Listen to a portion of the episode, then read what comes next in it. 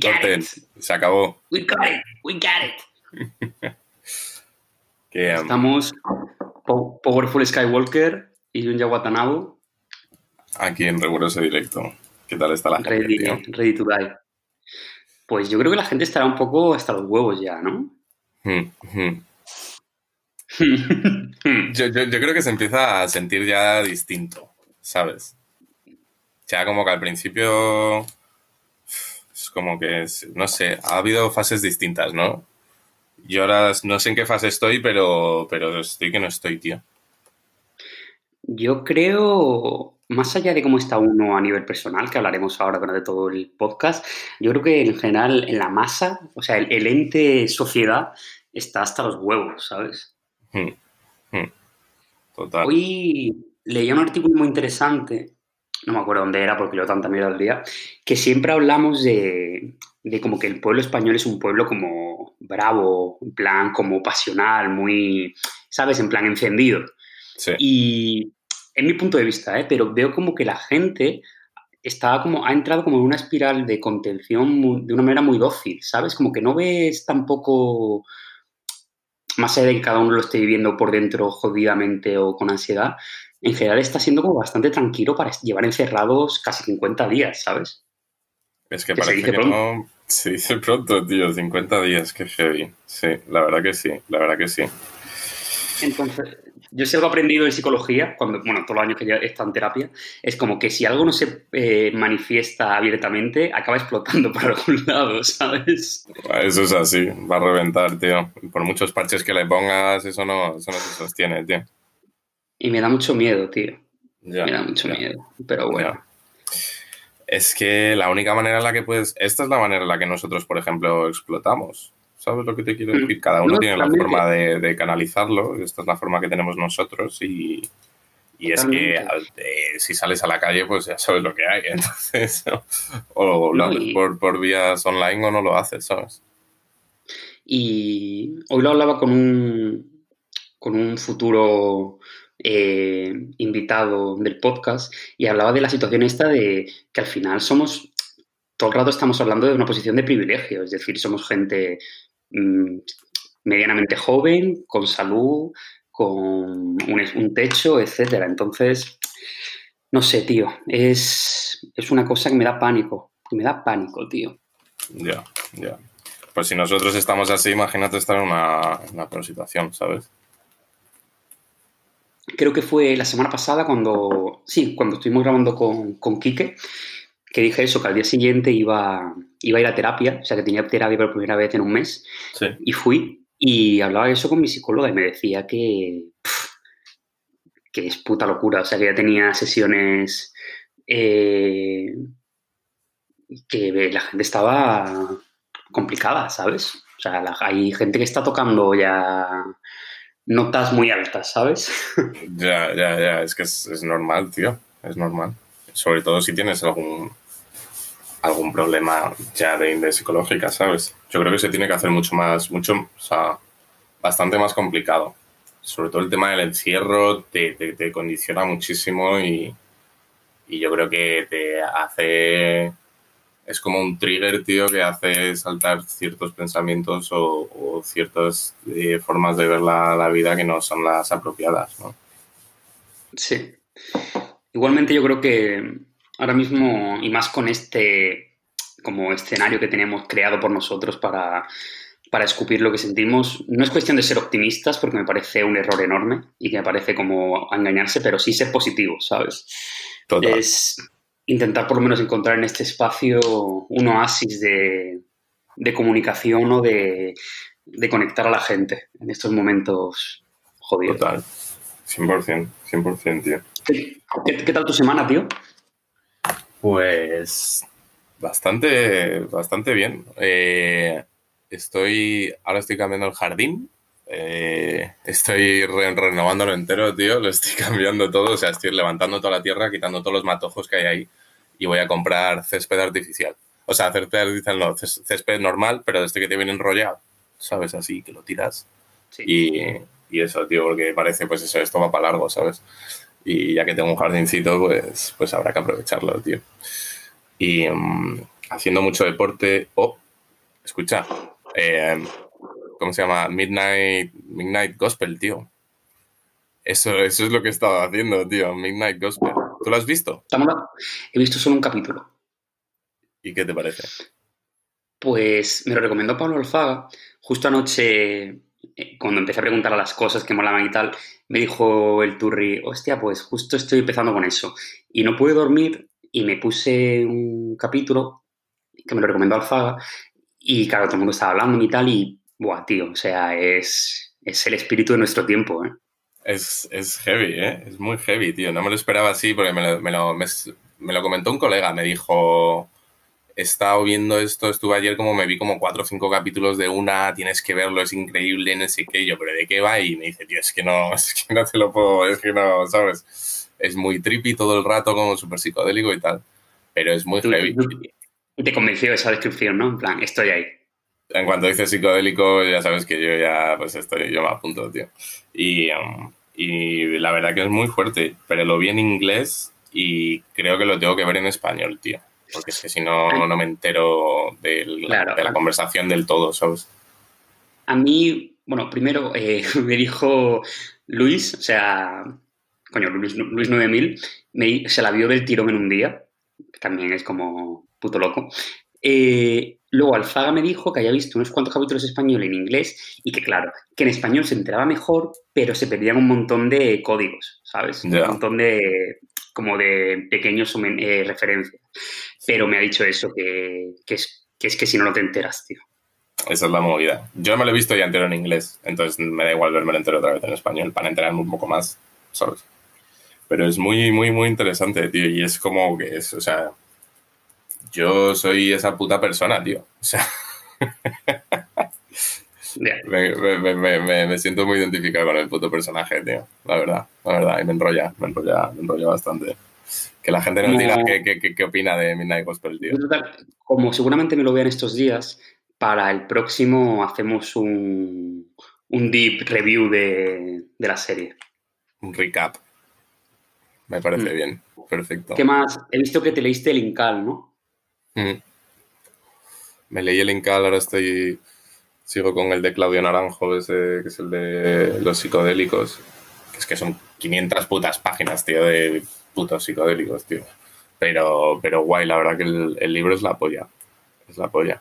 Eh, me hice el otro día el, el EVA 01, la miniatura, o sea, el muñequito este. Sí, me dijo, me, dijo mi hermano que, te sobraron dos piezas, ¿no? Que escondiste bajo la alfombra o algo así, ¿no? Sí, tío, me sobraron dos piezas y es que no las identifico por ningún lado, tío. No están en ningún lado las instrucciones. Es como tú verás lo que haces con eso, ¿sabes?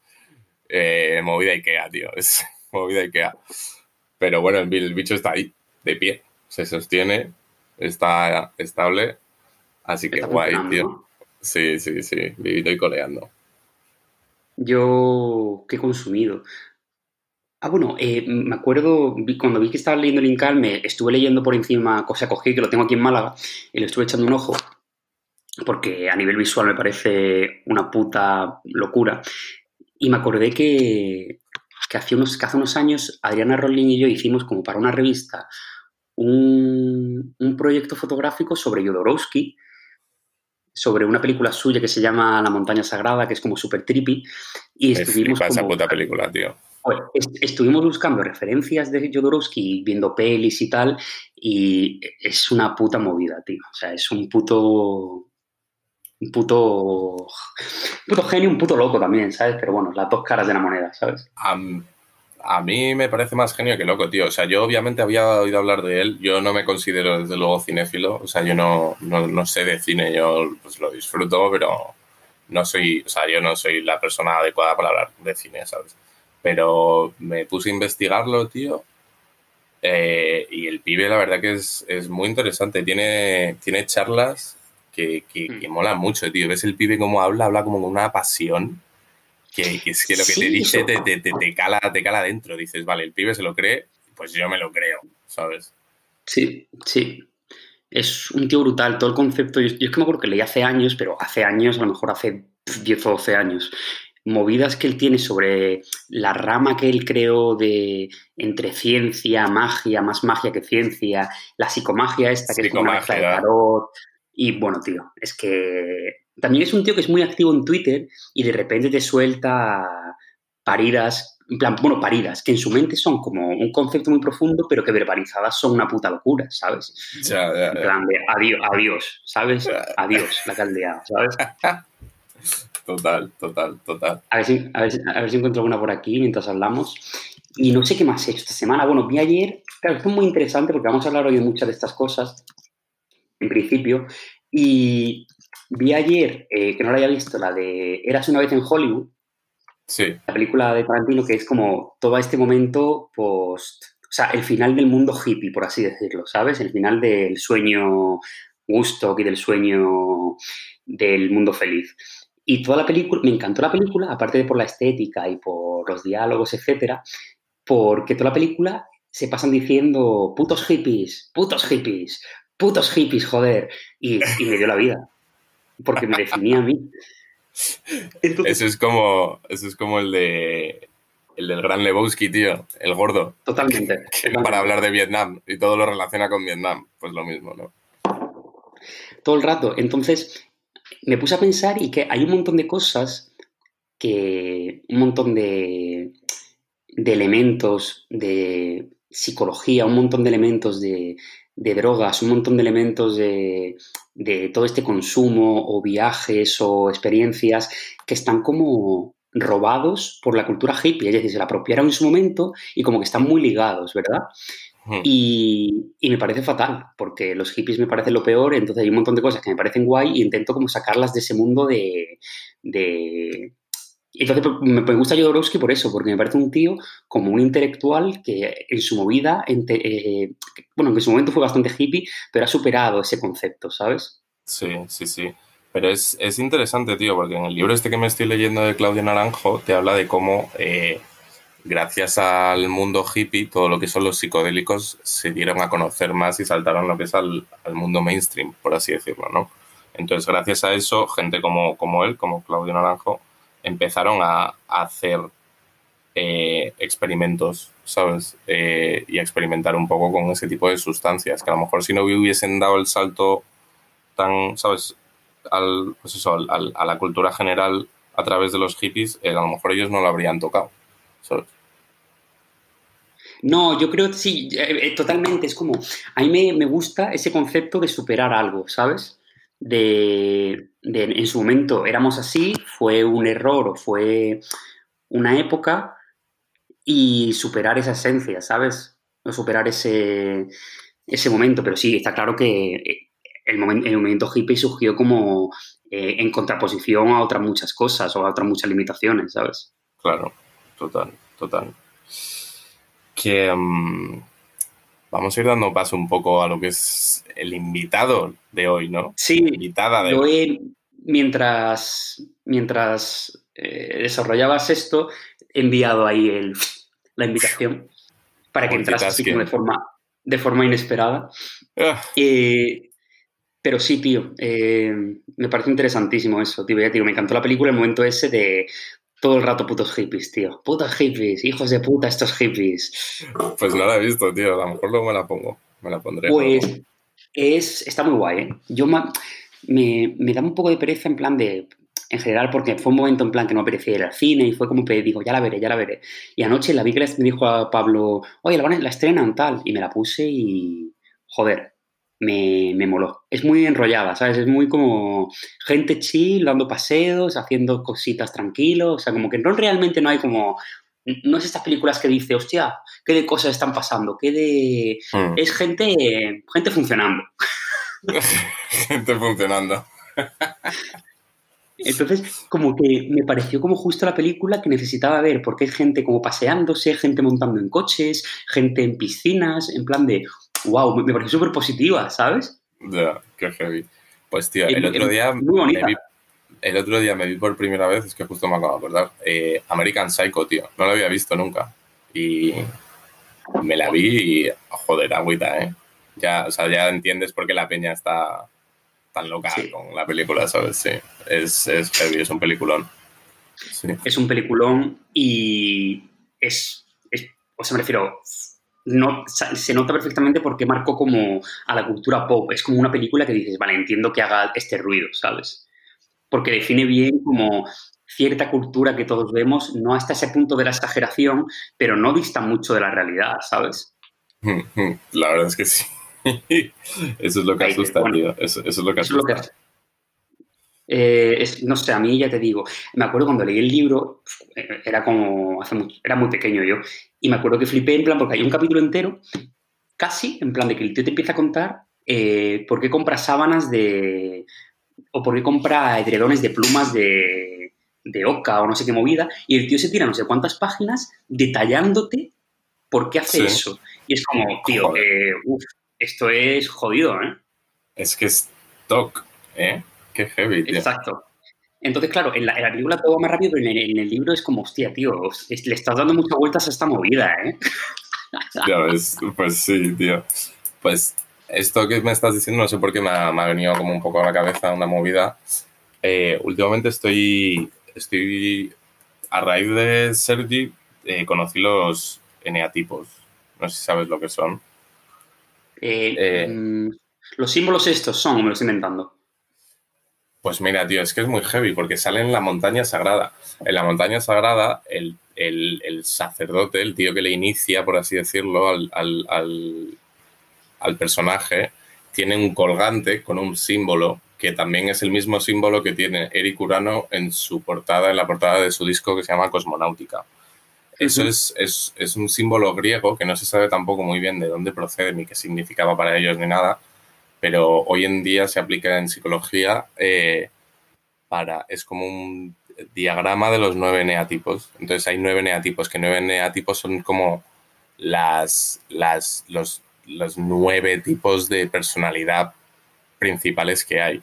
Que luego cada, cada neatipo se, se, o sea, tú no eres un eneatipo puro, ¿sabes? Tú tienes un poquito de todos, pero hay uno que siempre destaca más y que luego, en función de, si ves el gráfico, te enteras un poco más pero eh, básicamente esos son como nueve tipos distintos de, personas y por lo visto eh, se utiliza mucho a nivel actores.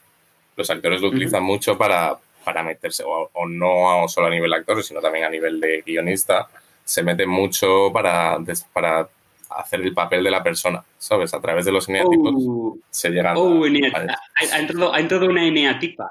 Ha entrado una eneatipa.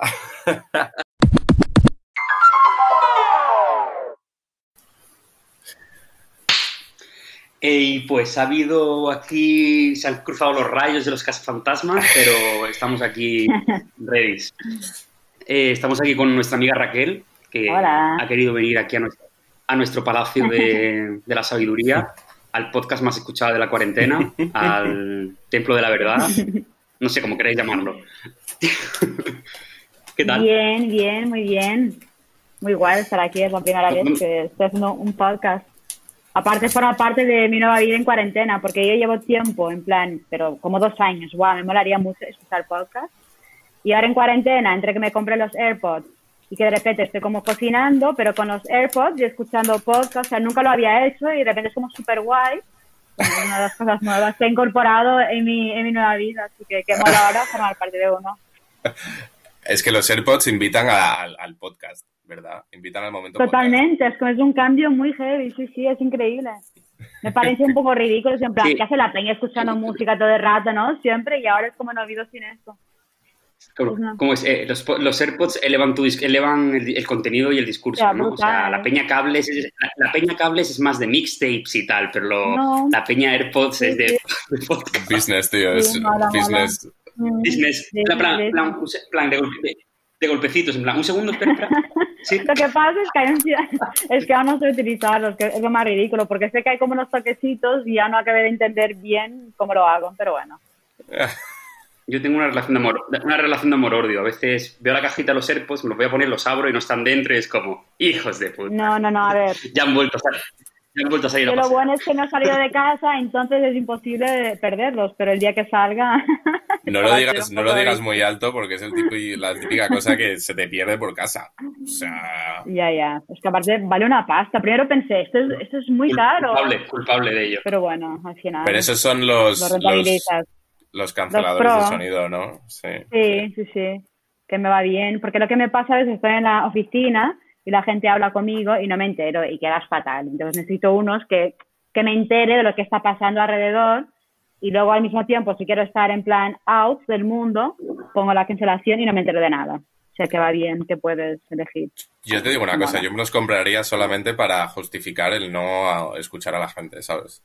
En plan de lo siento, no, no bien, no es sí. canceling, no te oigo, ¿sabes? Ya está.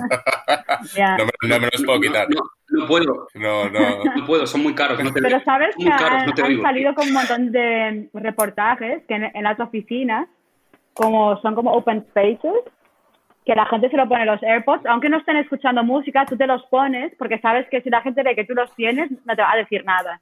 Entonces Claro. evitas el momento Claro. awkward ese de small talk, que es como no, I'm busy. y hay como la gente que se los pone incluso para no... Así que realmente mola.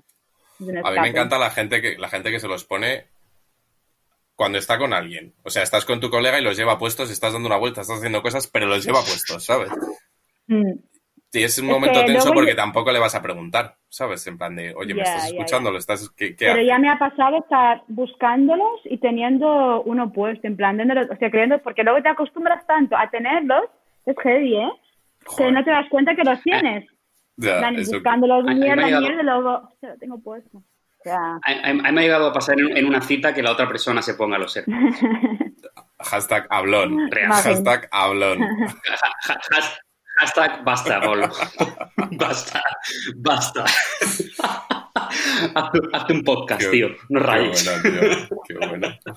A todo esto, Raquel, que no te, no te hemos preguntado, ¿dónde estás? ¿Dónde estoy? sí, Estás en Barcelona. Sí, estoy en casa, En Barcelona, en ¿no? Barcelona, sí, sí.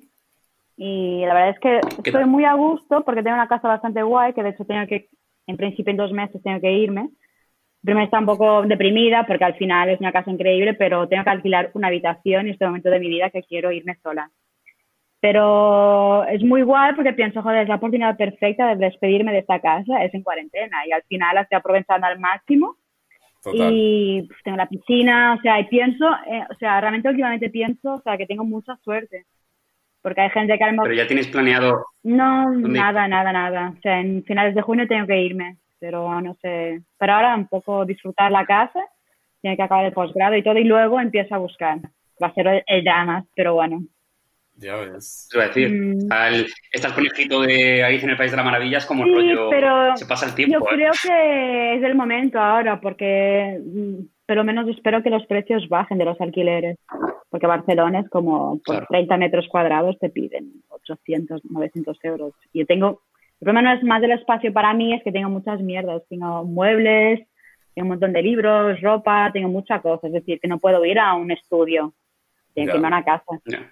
Es que no va a ser fácil, pero Y- el momento. ¿Cómo, cómo- cómo- ¿Mm? cómo está la cosa por allí? Porque no hemos hablado todavía nadie, con nadie de Barcelona. ¿Qué tal el mood? ¿Qué tal? A ver, eh, Pues Yo creo que está un poco igual por toda España, pero es que no lo sé.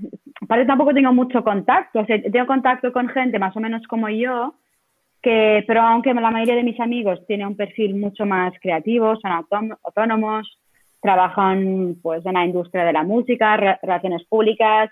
Claro, es gente que tiene un, un futuro bastante in- incierto, pero veo que están bastante bien y eso la verdad es que estoy muy feliz porque veo que la mayoría de gente que yo conozco está guay a nivel de mood. No veo a, nada, a nadie depressed. Yo creo que la gente ya se ha mentalizado que es algo global y que estamos todos juntos en esto. Y por lo menos no veo a nadie en plan con bad vibes, que, ¿sabes? Hay gente que siempre de bajón y por lo menos con lo que estoy viendo, la gente guay. Pero no sé. Yo creo que, el, que es tan incierto todo. Yo creo que la gente, por lo menos de mi network, todo el mundo tiene ganas de salir de fiesta, aunque sea en plan entre cinco personas, tenemos que hacer algo. total, Total. tengo muchas ganas de Total. bailar. Yo no veo la hora de en plan. Aparte, el Pero- verano en sí, Barcelona aunque- mola, entonces va a ser como raro porque es verano, pero no hay festivales. Como es este momento de Barcelona, ¿no? Que es como Sí. pues, cu- cuando más me Sí, gusta, sí, mayo, junio, Barcelona es increíble. Yo creo que seguirá. Bailar aunque sea por turno. Sí, pero creo que sigue, creo que seguirá siendo. Lo que pasa es que tenemos que acostumbrarnos. Pues no hay, festivales, no.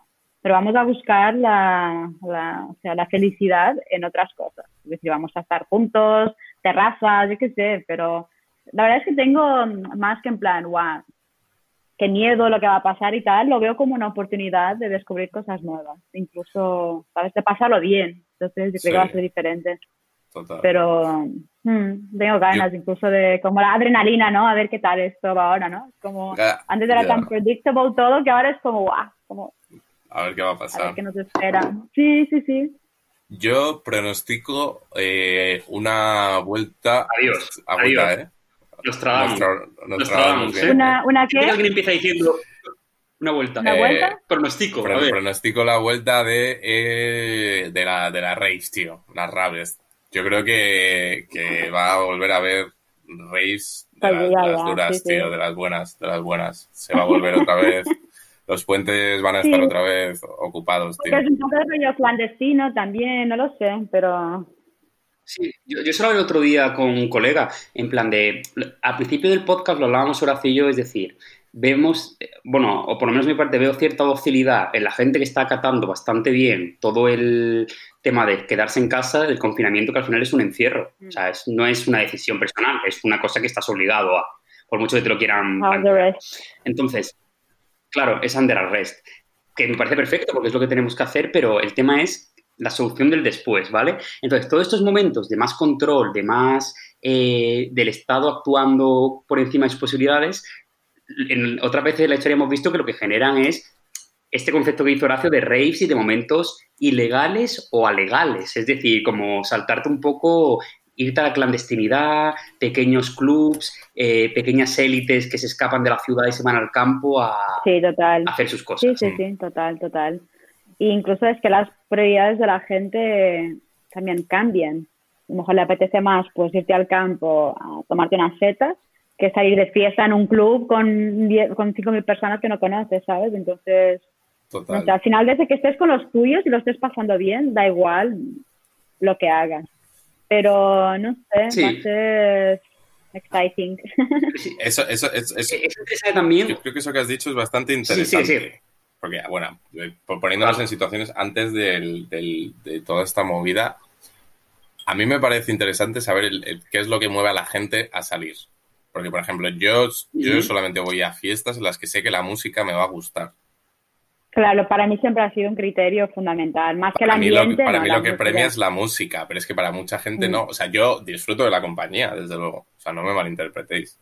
Pero, pero si la música no me va a gustar, a mí ese argumento de lo importante es estar con tu gente. O sea, sí, guay, pero para eso me- me- en una discoteca me, me tomo unas copas en mi casa, ¿sabes lo que te quiero decir? Claro, y de hecho yo iba a pensar en plan, guau, tengo mucha suerte porque casi, o sea, todos mis amigos, la gente pincha, como que son DJs, tienen casas guays, en plan, podemos hacerlo en casa perfectamente, pues hacer en una terraza a las 2 de la tarde, pues la gente que pinche y puedes bailar, emborracharte, y al final Total. es como, incluso es más guay, porque ya que me hago mayor, prefiero hacerlo durante el día que por la noche.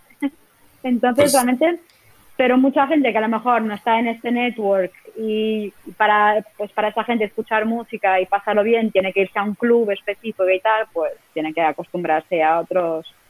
Porque yo creo que, creo que es Sí. lo último que va a pasar, es que abran los clubs. Entonces Hmm. tenemos que... totalmente.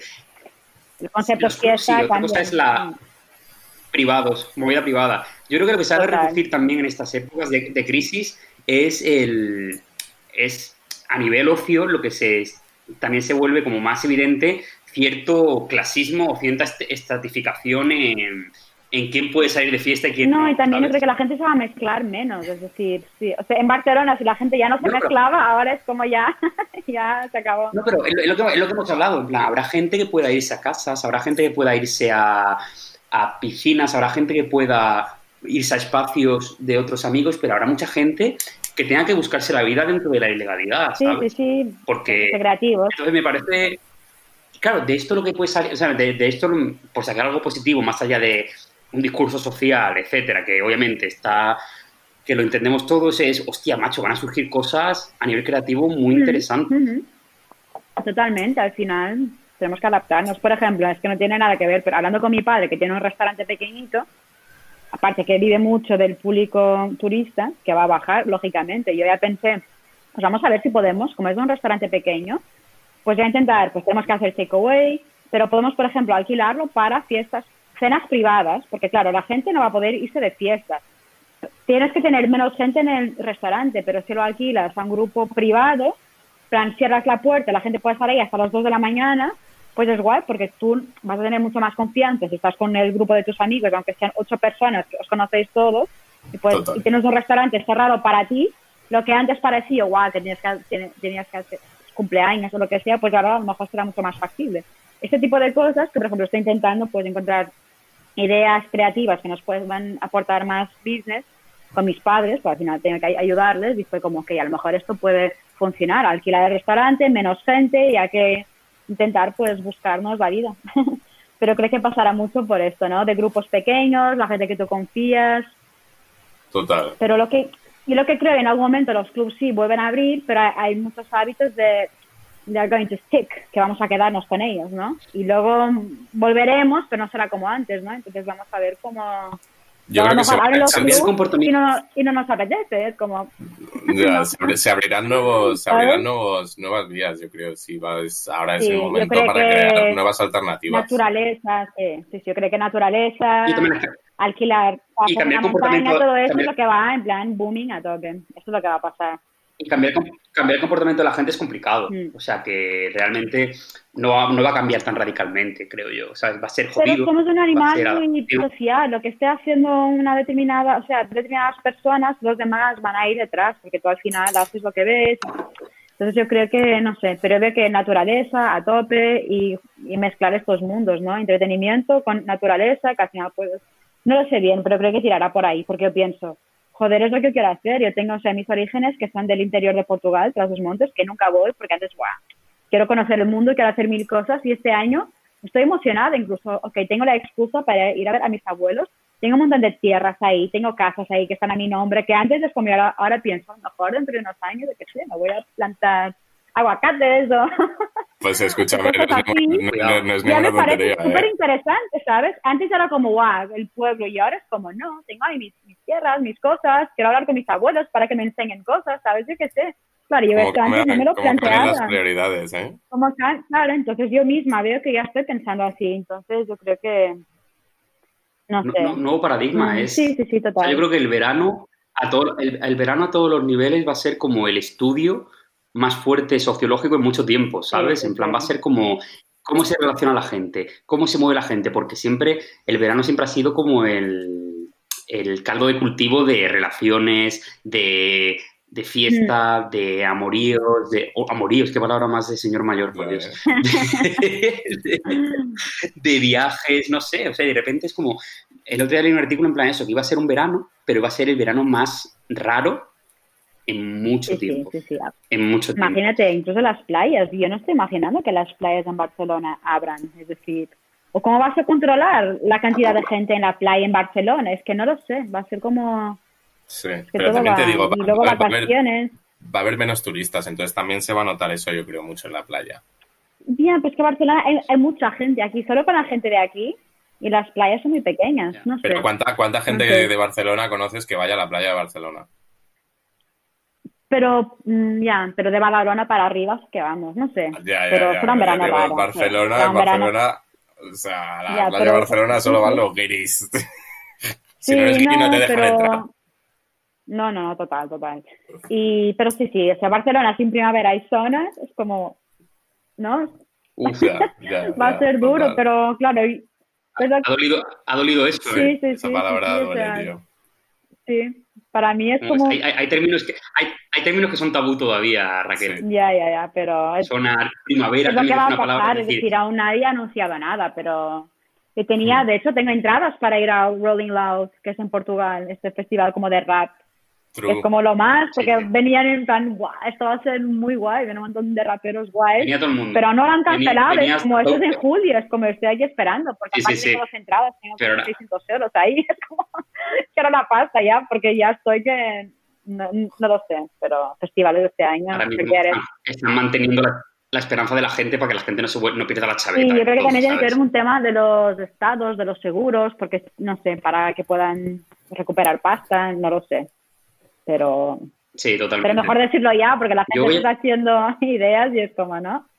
No va a pasar. Es, es, jodido. O sea, vamos a, tener, vamos a tener que replantearnos qué vamos, o sea, qué hacemos, porque hemos hablado al principio, yo, de que este podcast nos está salvando la vida a nivel de, pues es nuestro lugar donde escupimos y donde volcamos hoy en nuestro entretenimiento, pero realmente vamos a tener que, más este verano, como buscar como nuevas vías de, de ocio y de... De ocio, y es lo que te digo, y de felicidad, y también tenemos que, hay momentos, por supuesto, que nos hacen muy felices, pero nuestra felicidad no puede depender si voy a este festival o si viajo, si hago este viaje. Entonces, al final depende de nosotros mismos, suena muy cursi, pero esta es la prueba de fuego, porque si no te hundes, si no puedes hacer nada gente es así, de lo que te gusta hacer, pero no debería ser, es decir, a mí, por ejemplo, me da la vida, o sea, como los festivales, vivo para esto, me encanta, pero joder, estoy viendo, pues mira, voy a estar con mis amigos y voy a hacer otros planes, pero no puedo irme abajo porque no hay festivales como tristes, sí, pero, o sea, o sea, mi felicidad no puede depender si hay un festival de música o no.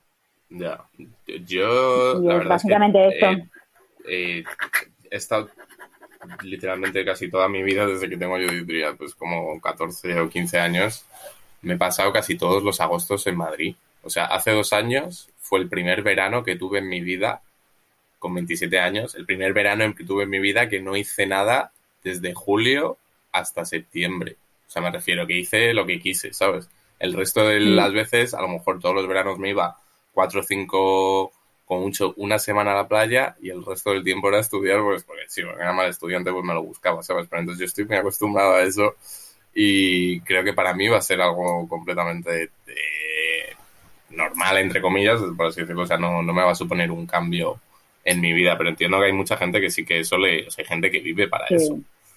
Vive para eso, sí, sí. Ahorra para eso. Yo lo he visto sobre todo con la peña que le mola Ibiza, ¿sabes? mis colegas que le mola Ibiza, la gente que no tiene mucho dinero, pues son mil euristas, lo que sea, tal, al final, pues Ibiza es caro. Y yo tengo colegas que es que ahorran todo el año a lo mejor 3, 4 mil pavos para irse a Ibiza una semana o una semana y media o dos y, y matarlo, ¿sabes lo que te quiero decir? Entonces esa gente se estará tirando de los pelos. Tirando los pelos. No, yo creo que va a haber un montón de problemas, seguro, con las fiestas en las casas. Sí, en Barcelona la gente ya Casa, rural, casa rural. no, pero en Barcelona ya veo como los vecinos, todo, o sea, que la gente va a flipar de los ruidos, de las fiestas, de los actos, es que va a pasar. Movida, movida clandestina. El siguiente paso ya pasa, imagínate así, es que va a ser inevitable. El siguiente paso es decir, prohibimos el alcohol y no hay fiestas y ya entramos ahí en la espiral total de... No, yo creo que también Sí, pero no, pero creo que al Estado les interesa que la gente se emborrache y se drogue porque sí, porque así estás más tranquilo. porque si no, es que la acabas liando. Total. si no la acabas mejor, mejor, sí, sí, sí, La gente, la gente solo quiere ahora que la gente beba y vaya y vea el fútbol. O sea, es lo que está deseando la gente que beba. O sea, es como, uff, por favor que empiece esto de nuevo, ¿sabes? Ya, pero luego tú ahora eh, piensas del fútbol y a mí tampoco, es que a mí no me gusta, pero tú piensas como... Pero bueno, claro. No sé, pero es el, opio del pueblo, al final. Yo entiendo que el deporte, pues, claro que me, que me parece guay, pero es como, estás replanteando muchas cosas y con los sueldos que reciben futbolistas, que me parece muy bien, pero luego es como, la pasta ahora vemos que hace falta para otras cosas, para comprar ventiladores, ¿sabes? Y mierdas así. Entonces, es mm. como, sí, pero... de ahora, por ejemplo, todo el culto celebrity, influencers, está cambiando mucho, porque la gente se ha dado cuenta que los héroes de verdad es, gente, es otro tipo de gente. Yo, que están sí, pero, Estoy de, acuerdo con, estoy de acuerdo contigo, estoy de acuerdo contigo, pero no quiero comparar ni mucho menos a la celebrity con los futbolistas porque al final eh, el fútbol ejerce un poder social y un poder De, ocio a la gente que es como lo que dice la celebrity, estoy completamente de acuerdo, pero hay mucha gente que como que va a alegrar en este momento de encierro que vuelva el deporte y que por lo menos tenga una no, vía de escape que, distraerse, que le calme. Mm, pero digo que el concepto de héroe cambiará mucho a partir de ahora. Pero está claro que la gente necesita. Has dicho algo bastante interesante y es un debate que quería llevar abriendo unos cuantos programas, pero que al final por una cosa por otra pues no lo he sacado, pero ¿qué crees que va a pasar con la cultura influencer? Tú que también trabajas para una marca, que al final son los que más estás más A ver, yo creo que Ya, yo creo que lo que pasará es algo que tendría que haber pasado, porque yo realmente veo esto como una oportunidad buena para, para la industria, que es decir, es acelerar muchos procesos que ya estaban en marcha, pero el mundo de la moda es como, sí, sí, hablamos de muchos temas, pero al final no cambias nada, ¿no? Que es un, mundo un poco fake también, es como nadie habla del elephant in the room, ¿no? Es como se está cayendo el mundo y tú sigues con colecciones, pa, pa, pa, Y con los influencers yo creo que se quedarán los que realmente, por lo menos espero que sea así, influencers con contenido que pueden aportar valor y que lo más importante que sepan transmitir las emociones que la marca quiere. Es decir, no solo comunicar un producto porque sí, al final las marcas tienen que apoyar comunidades y un poco que sea una relación mucho más 360, ¿no? El de marca, cómo apoyas a la comunidad y la emoción que tú realmente quieres transmitir con la, con la colaboración de ese influencer. Porque también esto va relacionado, va, relacionado con la prensa, que la prensa, ¿qué va a pasar con la prensa? Que la prensa, lo, que ha hecho la prensa diaria, o sea, la prensa print, está cayendo a saco, seguirá cayendo, pero al mismo tiempo a nivel digital está subiendo y lo que dice es que la prensa eh, a nivel digital, o sea, prensa tradicional, pero en soportes online, colabora un montón con influencers, es decir, que los necesitan porque llegan a más gente, los influencers necesitan a los medios porque les dan credibilidad. Creo que todo esto seguirá, pero que habrá un filtro de la gente que realmente pues que tenga valor. Es decir, tú puedes ser influencer y no, tener, y no tener ningún tipo de talento, pero hay influencers guays. Es decir, que no, si no viviesen de, su, de los contenidos que hacen para las redes, podrían dedicarse a otras cosas. ¿no? siempre pienso en eso. Yo creo que, creo que se quedará la gente eso, que aporta y que tiene contenido y que podría ser algo más. Un Battle Royale. Sí. Pero, la, pero un Battle Royale de influencers. Sí, sí, sí, total. Pero es que, es que al final es lo que hace falta, es un filtro. Aquí tienes, aquí tienes esta tote bag, aquí tienes esta tote bag, que hay un arma dentro. Pelearos. los juegos del hambre, tío. Los juegos del hambre. Los juegos del hambre es una, es, una, referencia muy recurrente durante todo este tipo de conversaciones, ¿eh? No digo más. Bueno, es muy apocalíptico, ¿no?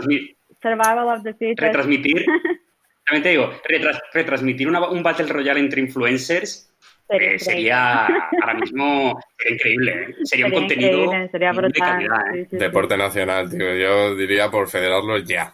O sea, ya. Claro, patrocinado por las marcas. Ahora más que nunca. Hombre, pero vamos, ahora lo quieres, te lo ganas, chavalote. ¿Eh no? Porque de hecho lo que está pasando es que las marcas ahora, que tienen, las pocas que tienen marketing budget, lo que están haciendo es patrocinarse en Zoom, en Zoom y, y, movidas así. Es decir, ya que no pueden patrocinar en Coachella, están patrocinando cada digital, así que no sería de todo. No, no, nada, nada de Zoom, ya Battle Royale, o sea, el sanguinario equipo la en plan. Escúchame, yo, yo me he perdido un poco en el momento Zoom. O sea, explicarme qué coño es Zoom, tío. Ya. Ah, Uf, yo esta semana le he, metido, le he metido fuerte, le he metido cañita morena. ¿eh? Yo lo he usado un par de veces, eh, pero es que tampoco me da la vida para las Zoom parties estas. Entonces, tuve un cumpleaños de una amiga que me ha unido. Primero pensé, guau, qué palo, pero al final tenía un poco de vino que empecé a beber, estaba todo el mundo, estaba una amiga de Puerto pinchando y ha sido guay ver a tanta gente. La gente hace fiestas. Vale. Y se emborracha hasta algo. Y están como conectando, sí. Es que el otro día, o sea, yo, pues poco a poco en las redes voy viendo zoom, zoom, zoom, me voy percatando, ¿no? Pero el otro día eh, vi una publicación de eh, Sandra, Sandra Jules Sandri. Tú sabes quién es, Pablo.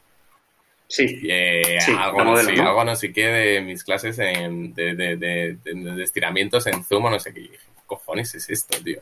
Y, y Todo el mundo está haciendo train, la publicación era un poco... meetings, Claro, vale, yo no tenía ni puta idea de qué cojones iba eso, pero claro, la, o sea, el rollo de la publicación era un poco erótico raro. Entonces yo en mi cabeza lo, lo, asumí como una especie de OnlyFans. Pero tiene un punto muy, muy Bayer, porque también, por ejemplo, he visto que, que eso lo están haciendo súper bien desde Paloma Wool, ¿no? Que hicieron, pues tienen DJs que pinchan, tú te conectas de repente tienes como a 100 personas conectadas, o sea, en la vibing con la misma música, están un poco conectadas. Pero no sé, yo creo que durante un tiempo es guay, pero más que dos o tres meses es como practice yo quiero human contact. Sí, eh, eh, como se acabó. Es, es, algo temporal, pero bueno, me parece una buena herramienta. Yo sobre todo lo tengo, lo tengo más asociado a meetings, lo tengo más asociado a, a reuniones, Mm. menos, más- menos caocio. Yo el ocio prefiero estar mirando al techo, la verdad. ¿Y, y tú, cuál es tu opinión de OnlyFans? ¿De? OnlyFans. ¿Qué es OnlyFans? Ah. ¿No sabes lo que es OnlyFans? Oh, mamá. Vale, vale, vale, vale. No, vale. pero me suena un Oh, mamá. ¿De qué es? OnlyFans, OnlyFans es como una web en la que tú, eh, tú, por ejemplo, tú te haces un perfil y subes contenido, entonces el contenido es de He leído pago. algo sobre eso y me olvidé. Ok, de pago, es verdad, es verdad. Entonces la peña, Pero pues de- gente como tú y como yo, pues se hacen cuentas de, de OnlyFans, entonces pues no, lo, lo que suben normalmente, por lo que yo he visto, es contenido erótico. Entonces Erótico, tú pagas sí, una sí, de eso mensualidad. había- Sí, a ver, me parece bien al final. Es, que no sé. Si, si pagas, entiendo que es porque tendrás un contenido más elevado, porque al final en Instagram es gratis, hay tanta mierda, que si por lo menos pagas, pero es como tienes contenido guay, me parece bien. Por lo menos sabes que va a ser un contenido elevado, ¿no? Que no sea... Porque claro, entras no en sé, TikTok y es como No sé entras si- en un no- bucle de basura, ¿no? Entonces, no lo sé. No Pero sé, a entiendo que ver, si es de pago... pero es de pago, o sea, es de pago a usuarios. O sea, me refiero, tú no pagas la aplicación, o sea, tú no pagas la web, tú pagas Pero la a gente la, que, a la pero la persona gente que, que sube el contenido, claro. Entonces, imagínate, yo me hago un OnlyFans. Entonces, yo subo mis, mis, mis, mis fotos en pelotas al OnlyFans. Entonces, yo Mm. cobro una mensualidad. Entonces, eh, tú te Pero tienes que haces... currar este content, aunque estés en pelotas, tienes, tienes que, ¿no? Digo yo. A ver, Sí, y luego también hay paquetes. Si no, Luego también hay si no te vas paquetes, a, a, a YouPorn, que- es gratis, no lo sé. Pero No, si es de es personalizado, de, de re- de repente hay paquetes, es decir, si imagínate, yo le pago 50 euros a Horacio, a lo mejor me manda una foto especial que pone Pablo, o de repente me hace un pequeño vídeo para mí, es decir, es como... Está en la fina línea de trabajo personalizado, digital. Tienes que Mm, investigarlo. esto está como to- tocando, tocando muchas cosas, nunca mejor dicho, ¿sabes? Entonces, es, es un mundo, es un mundo. pero las marcas están, o todavía es desde perspectiva. No, no, no, no, no, no, no, no, no, no, creo que no, yo creo que no. por eso. El tema es que yo esta semana he visto, he visto varios vídeos en Instagram de chicas que tienen, pues, eh, son profesionales del sexo Mm. y haciendo vídeos diciendo, oye, mira, mi OnlyFans es parte de mi trabajo sexual.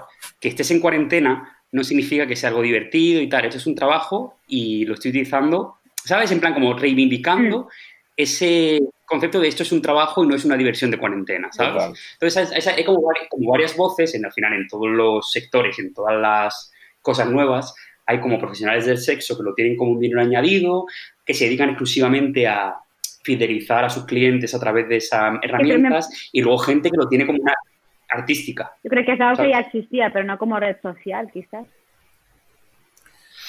¿No? Sí, es una, yo creo que es una evolución de algo. Habéis visto, bueno, tú no lo sabrás, Raquel, porque no, porque no estabas muy en eso, pero eh, ayer lo estoy viendo, me hizo mucha gracia. Yo siempre, yo siempre he visto chicas en OnlyFans, no he visto muchos chicos, solamente he visto un chico en OnlyFans eh, que más o menos conozca, pues típico de redes y demás.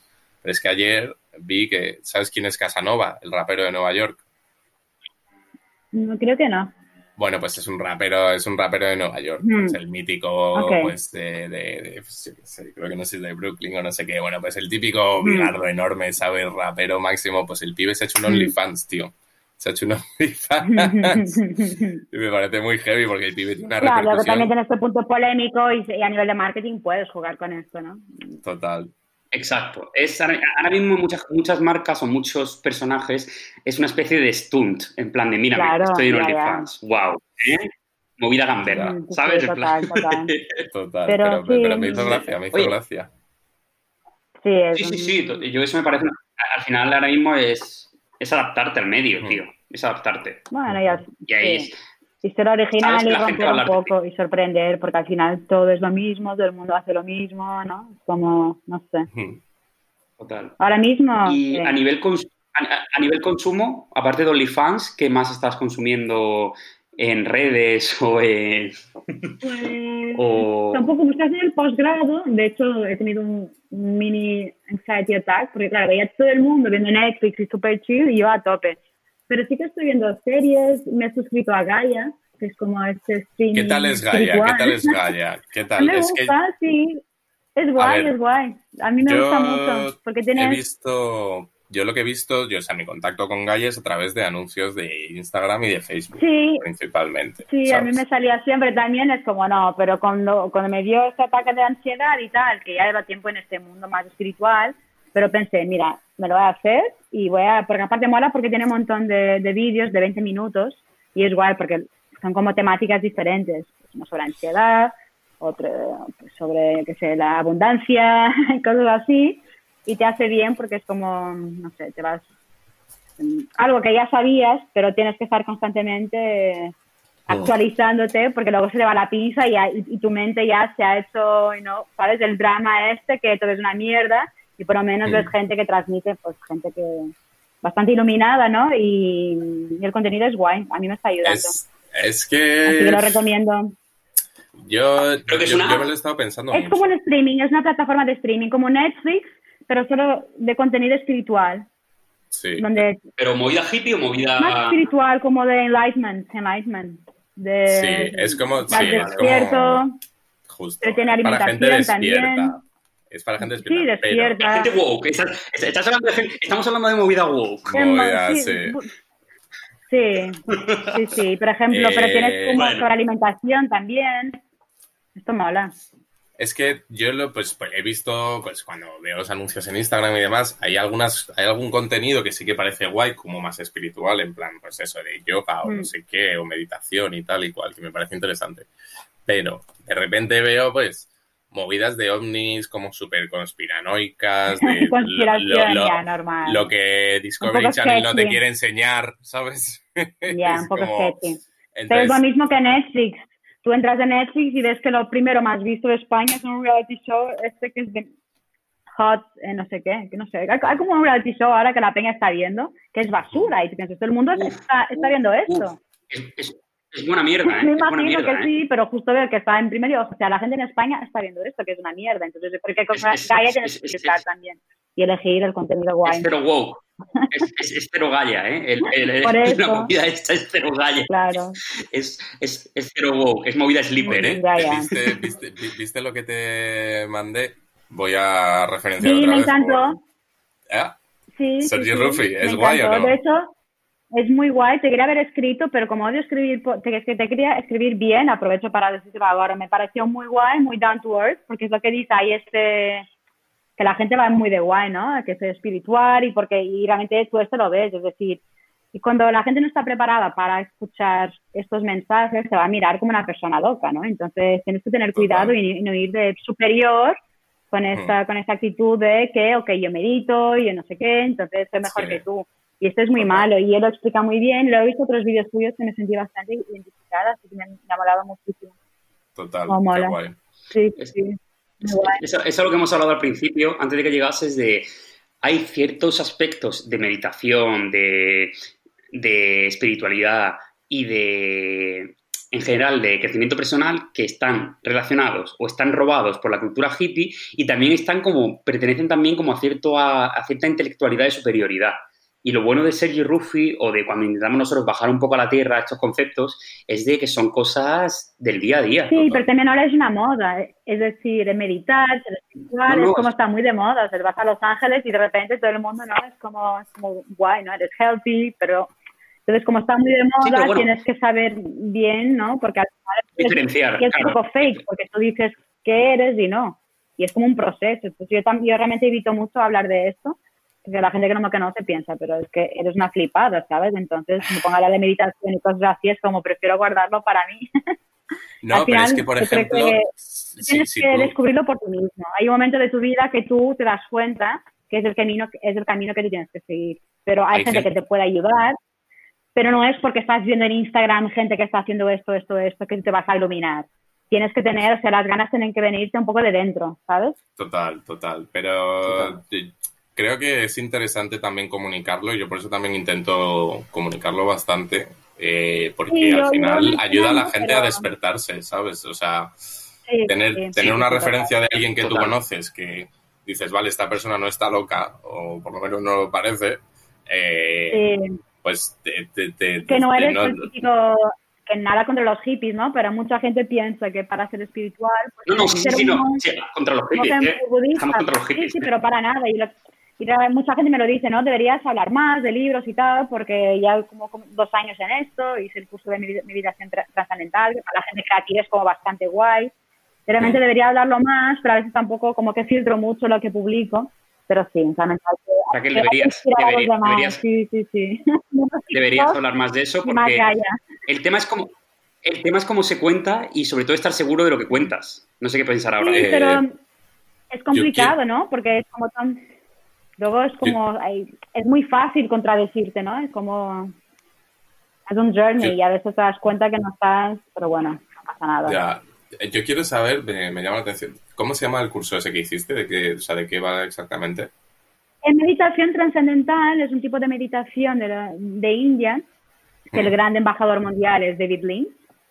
Y lo que pasa es que es una meditación muy guay, pero tienes que hacerla dos veces al día, son 20 minutos por la mañana y 20 minutos por la tarde, que exige mucho tiempo.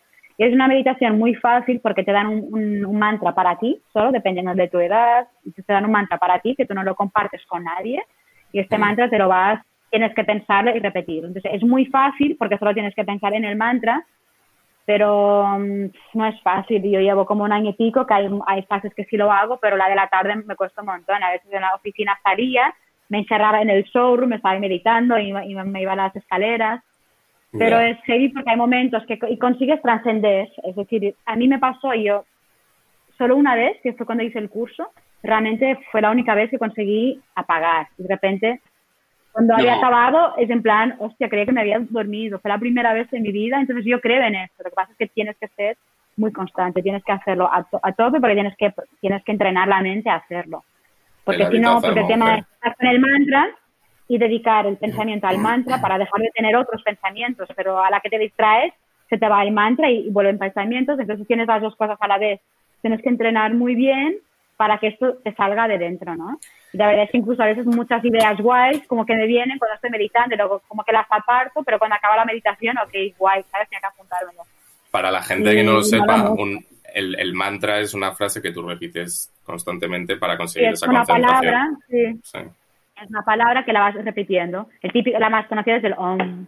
El om. Entonces, Yo, eh, eso, que, eso, eso, eso, que cuentas de apagar es una cosa que, que me parece yo en el momento en plan de, como hemos también hablado antes de que llegases, eh, hay un, montón de cosas de las que estamos súper interesados y que mucha gente piensa que son como tonterías y que son como, ah, bueno, yo esto no lo creo. De todo, de todo. Mira, yo hace, hace cuatro o cinco años, en una de las, a un psicólogo que iba antes, ahí en Chamberí, en Madrid, eh, hacía terapia, hacía meditación guiada, ¿vale? Y recuerdo hacerla varias veces y era como, vale, era chill, o sea, tranquilo y tal, pero tampoco era nada que cambiase. Entonces, la quinta o la sexta vez que hice meditación guiada, realmente, por repetición, por estar así, yo recuerdo de realmente estar en otro lugar y apagar. Y cuando volví, que me costó incluso eh, volver a, despertar, fue como un plan de, vale, vale, vale. Ahora sabes, y una vez que lo has, claro, que lo has probado, esto, esto quiero saber, quiero, saber más de esto. Y lo quieres sentir más. sí, sí, eso te pasa con la meditación. Y ahora que estos días empezar a meditar más como todas las mañanas y hubo un par de meditaciones que, hay como esta paz que tú sientes, que es como que, que te encuentras contigo mismo. Es como una sensación rara que en tu interior, ¿sabes? Como si tú te volcases para adentro y solo estás tú. Hmm. Y, y, he visto que como dos días que estuve ahí en ese momento y pienso, wow, esta paz es como una felicidad, pero súper easy, lo quiero más. Entonces se dice que la gente es súper iluminada, este sentimiento lo tienes siempre, ¿no? Entonces, es algo que quiero, quiero seguir haciendo y quiero hacerla de la tarde. Tengo que empezar con el canto, no sé, con el Incluso aunque no esté siempre, incluso, aunque no esté siempre en esa sensación, el hecho de saber que existe ya es como una motivación para, para estar, ¿sabes? El hecho de decir, wow, puedo estar así de bien. Mm. Y es como una herramienta tuya, que tú la usas cuando tú quieres, es algo tuyo. Y por eso decía que al final la felicidad y la paz es que te, viene de ti, o sea, no puede depender de los demás. Más que nunca tenemos que pensar así, porque luego viene una, viene una pandemia que, que, te jode todo a tu alrededor y te quedas sin nada. Entonces tenemos que tener esas herramientas para mm. seguir siendo felices. Para, es que si no estás fuck. Pero sí, meditación, yo creo que sea trascendental, sea, sea la que sea, mindfulness, es súper importante. Yo, ¿Es un libro que estés leyendo? Sí, Bueno, sí, sí, sí. Bueno, ahora... primero Horacio lo que estaba... Sí, no, ahora estoy leyendo Sapiens, que es el típico bestseller sobre, que es guay, es como un bestseller sobre, mm, sobre las revoluciones que han habido en la Sociedad. sí, sí. Sí. Igual porque mm, justo para ahora, ¿no? Que es entender bien cómo funciona la sociedad y también es como cultura general. Pero al mismo tiempo tengo abandonado uno que se llama Conversaciones Cruciales, que me está yendo bastante bien para ayudarme a expresarme. Pero sí, Qué los de espiritualidad y meditación. eh, estaba más en ese mood hace un año y pico, fue cuando empecé un poco a estar más interesada en estos temas. Y hay un ¿Cuál, montón cuál- de libros. cuál- cuál- de cuál crees que fue el detonante para ti? El detonante fue, el- es un clásico, es súper cliché, pero fue el poder de la hora. Además, yo lo encontré aquí en casa, no sabía que lo tenía. Fue mi ex jefe una vez que se cambió de piso y me dio libros. Yo lo tenía aquí en las... De hecho, lo tenía como escondido porque no es guay. Yo lo tenía en plan, no es un table book, estaba como escondido, ¿no? Y una vez estaba ordenando y lo encuentro. Y mira, justo fue cuando me separé, pensé, voy a empezar a leerlo. Y fue como, guau, como, qué, qué heavy todo, ¿no?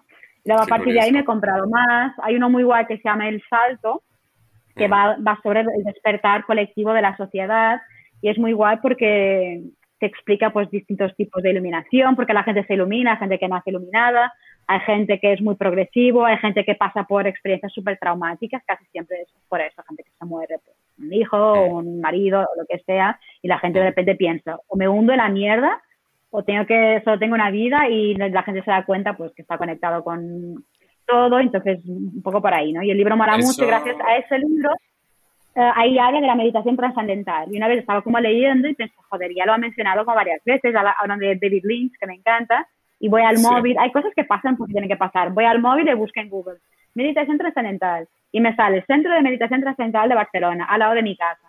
Y ok, entro. Buah. Sí, ha sido todo pim pam, ¿sabes? En plan, gracias a este libro, eh, busqué en Google Meditación Trascendental y veo que el centro está al lado de mi casa, les contacté, hacían el curso. ¿De qué pasa? Es que es guay, pero es un poco cu- cultist, es un poco secta, porque tienes que pagar, hay mucho secretismo, de hecho, siempre que... Uh, Sí, es un poco no habla mucho de esto, pero lo entiendo porque ahora o te lo enseñan bien, o si tú vas, para, si tú de repente abro un blog y digo cómo, te- cómo lo tienes que hacer y mi mantra, que tú también lo uses, va, va a dar mierda. Entonces tienes que tener una especie de entreno y, y tener muchos conocimientos antes para, te metas- para saber por qué no te estás metas en haciendo. no te- claro, de dónde viene esto. no, te metas, no te metas en una, no te metas en una secta, es- eh. En ese momento fue como, ah, esto suena muy No te hagas hippie, ¿eh? No te hagas hippie. La, Y de hecho los Beatles, la, la típica foto de, de los Beatles en India es con eh, Maharishi, ¿no? Que es como fue el Sí. que el segundo no fue Gurudev fue el que empezó con la meditación trascendental, pero el Maharishi Yogi fue el que realmente la ha popularizado en los años 60, pues es hippie a, a tope, ¿no? Por eso no hablo mucho de esto, que es Puto como la gente tío. sabe que estoy en un culto o algo, es como... Puto Maharishi la que lió, Sí. la que lió. Pues es, Pero es interesante. final es- cada uno mm, tiene que buscarse sus movidas para poder estar bien consigo mismo, porque si no la mente sí que hace esto, o sea, o sea con terapia, con... Sea, cada uno tiene que buscarse sus herramientas, porque si no... Es, es, es curioso porque has mencionado a David Lynch, que por ejemplo Sergio Ruffi dice que empezó a hacer meditación por David Lynch, porque le flipaba del David Lynch y empezó, pues no sé, leyó algún artículo en una movida que hablaba de que David Lynch hacía meditación y no sé qué, no sé cuántos, y como que a raíz de ahí le metió. Y de hecho tiene un libro sobre esto, David Lynch. Y has Sí, dicho lo de las, las experiencias traumáticas. ¿Conocéis el, el tío este que se hace llamar como Iceman? Que es un hombre, creo que es de Ámsterdam o algo así. Que él, No. no. joder, es muy heavy, ¿eh? Tiene un documental, tiene un documental en, en YouTube. No sé si no sé si es de Vice o alguna mierda de estas, pues seguro. Pero vamos, es muy interesante. Se llama Iceman no sé qué. Si tú buscas documental o documentary Iceman no sé qué, el pibe es- tiene el récord mundial de, de aguantar más tiempo bajo agua congelada. Que el tío aguantó, no sé si fueron como cuatro horas o cinco horas, una movida así. Ah, El pibe básicamente con sistemas de respiración acaba controlando todo su puto cuerpo, su temperatura corporal, cómo lo siente él. El pibe no toma medicinas porque todo, todo, como, como que con el poder de su cerebro se lo, se lo, se lo, se lo Ya. cura todo, ¿sabes? se lo curan, ya, ya, ya. Muy bien. Es muy heavy, Claro. es muy Sí, heavy. claro, muy Yo heavy. cada vez me creo más Claro, es muy heavy, es cosas, la verdad es que sí, yo he visto, Claro. y yo por ejemplo, yo nunca había tenido ansiedad en mi vida y me he estresado porque el posgrado, el curro, o sea, mi mente empezó, porque al final es tu ego, ¿no? Me he estresado tanto que de repente tenía falta de aire. Y yo, claro, y de rep- o sea, tuve que ir al CAP porque yo con falta de aire y yo con ansiedad, en plan, ¿qué coño me pasa? Y ahí me di cuenta que si mi mente no está bien, o sea, mi cuerpo responde mal. Entonces, y lo mismo pasa al revés. Hay este documental que se llama Heal, eh, que es un documental que es con gente que se recupera de cáncer, de accidentes donde se han roto todos los huesos y se consiguen recuperar. Pero claro, esto pasa uno en un millón. pero, es posible. No nos pongamos antivacunas tampoco, ¿eh? No nos, pongamos, no, nos pongamos antivacunas tampoco, ¿eh? No, aparte, claro. A ver si. la, fina línea entre la salud mental y Miranda Makarov, ¿sabes? En no, wow, wow, wow, wow, da, la vuelta, da la vuelta, da la vuelta. Pero pobre Miranda, yo la entiendo, pero yo la entiendo. Lo que pasa. Bueno, bueno, bueno. Porque, claro, a veces me siento muy Miranda Makarov, yo la entiendo perfectamente, pero hay que. Tienes que hacer un equilibrio también, ¿no? Porque además sabemos que no somos iluminados, entonces a la que yo me estreso, me da falta de aire, ahí tengo la prueba de que estoy lejos de estar iluminada.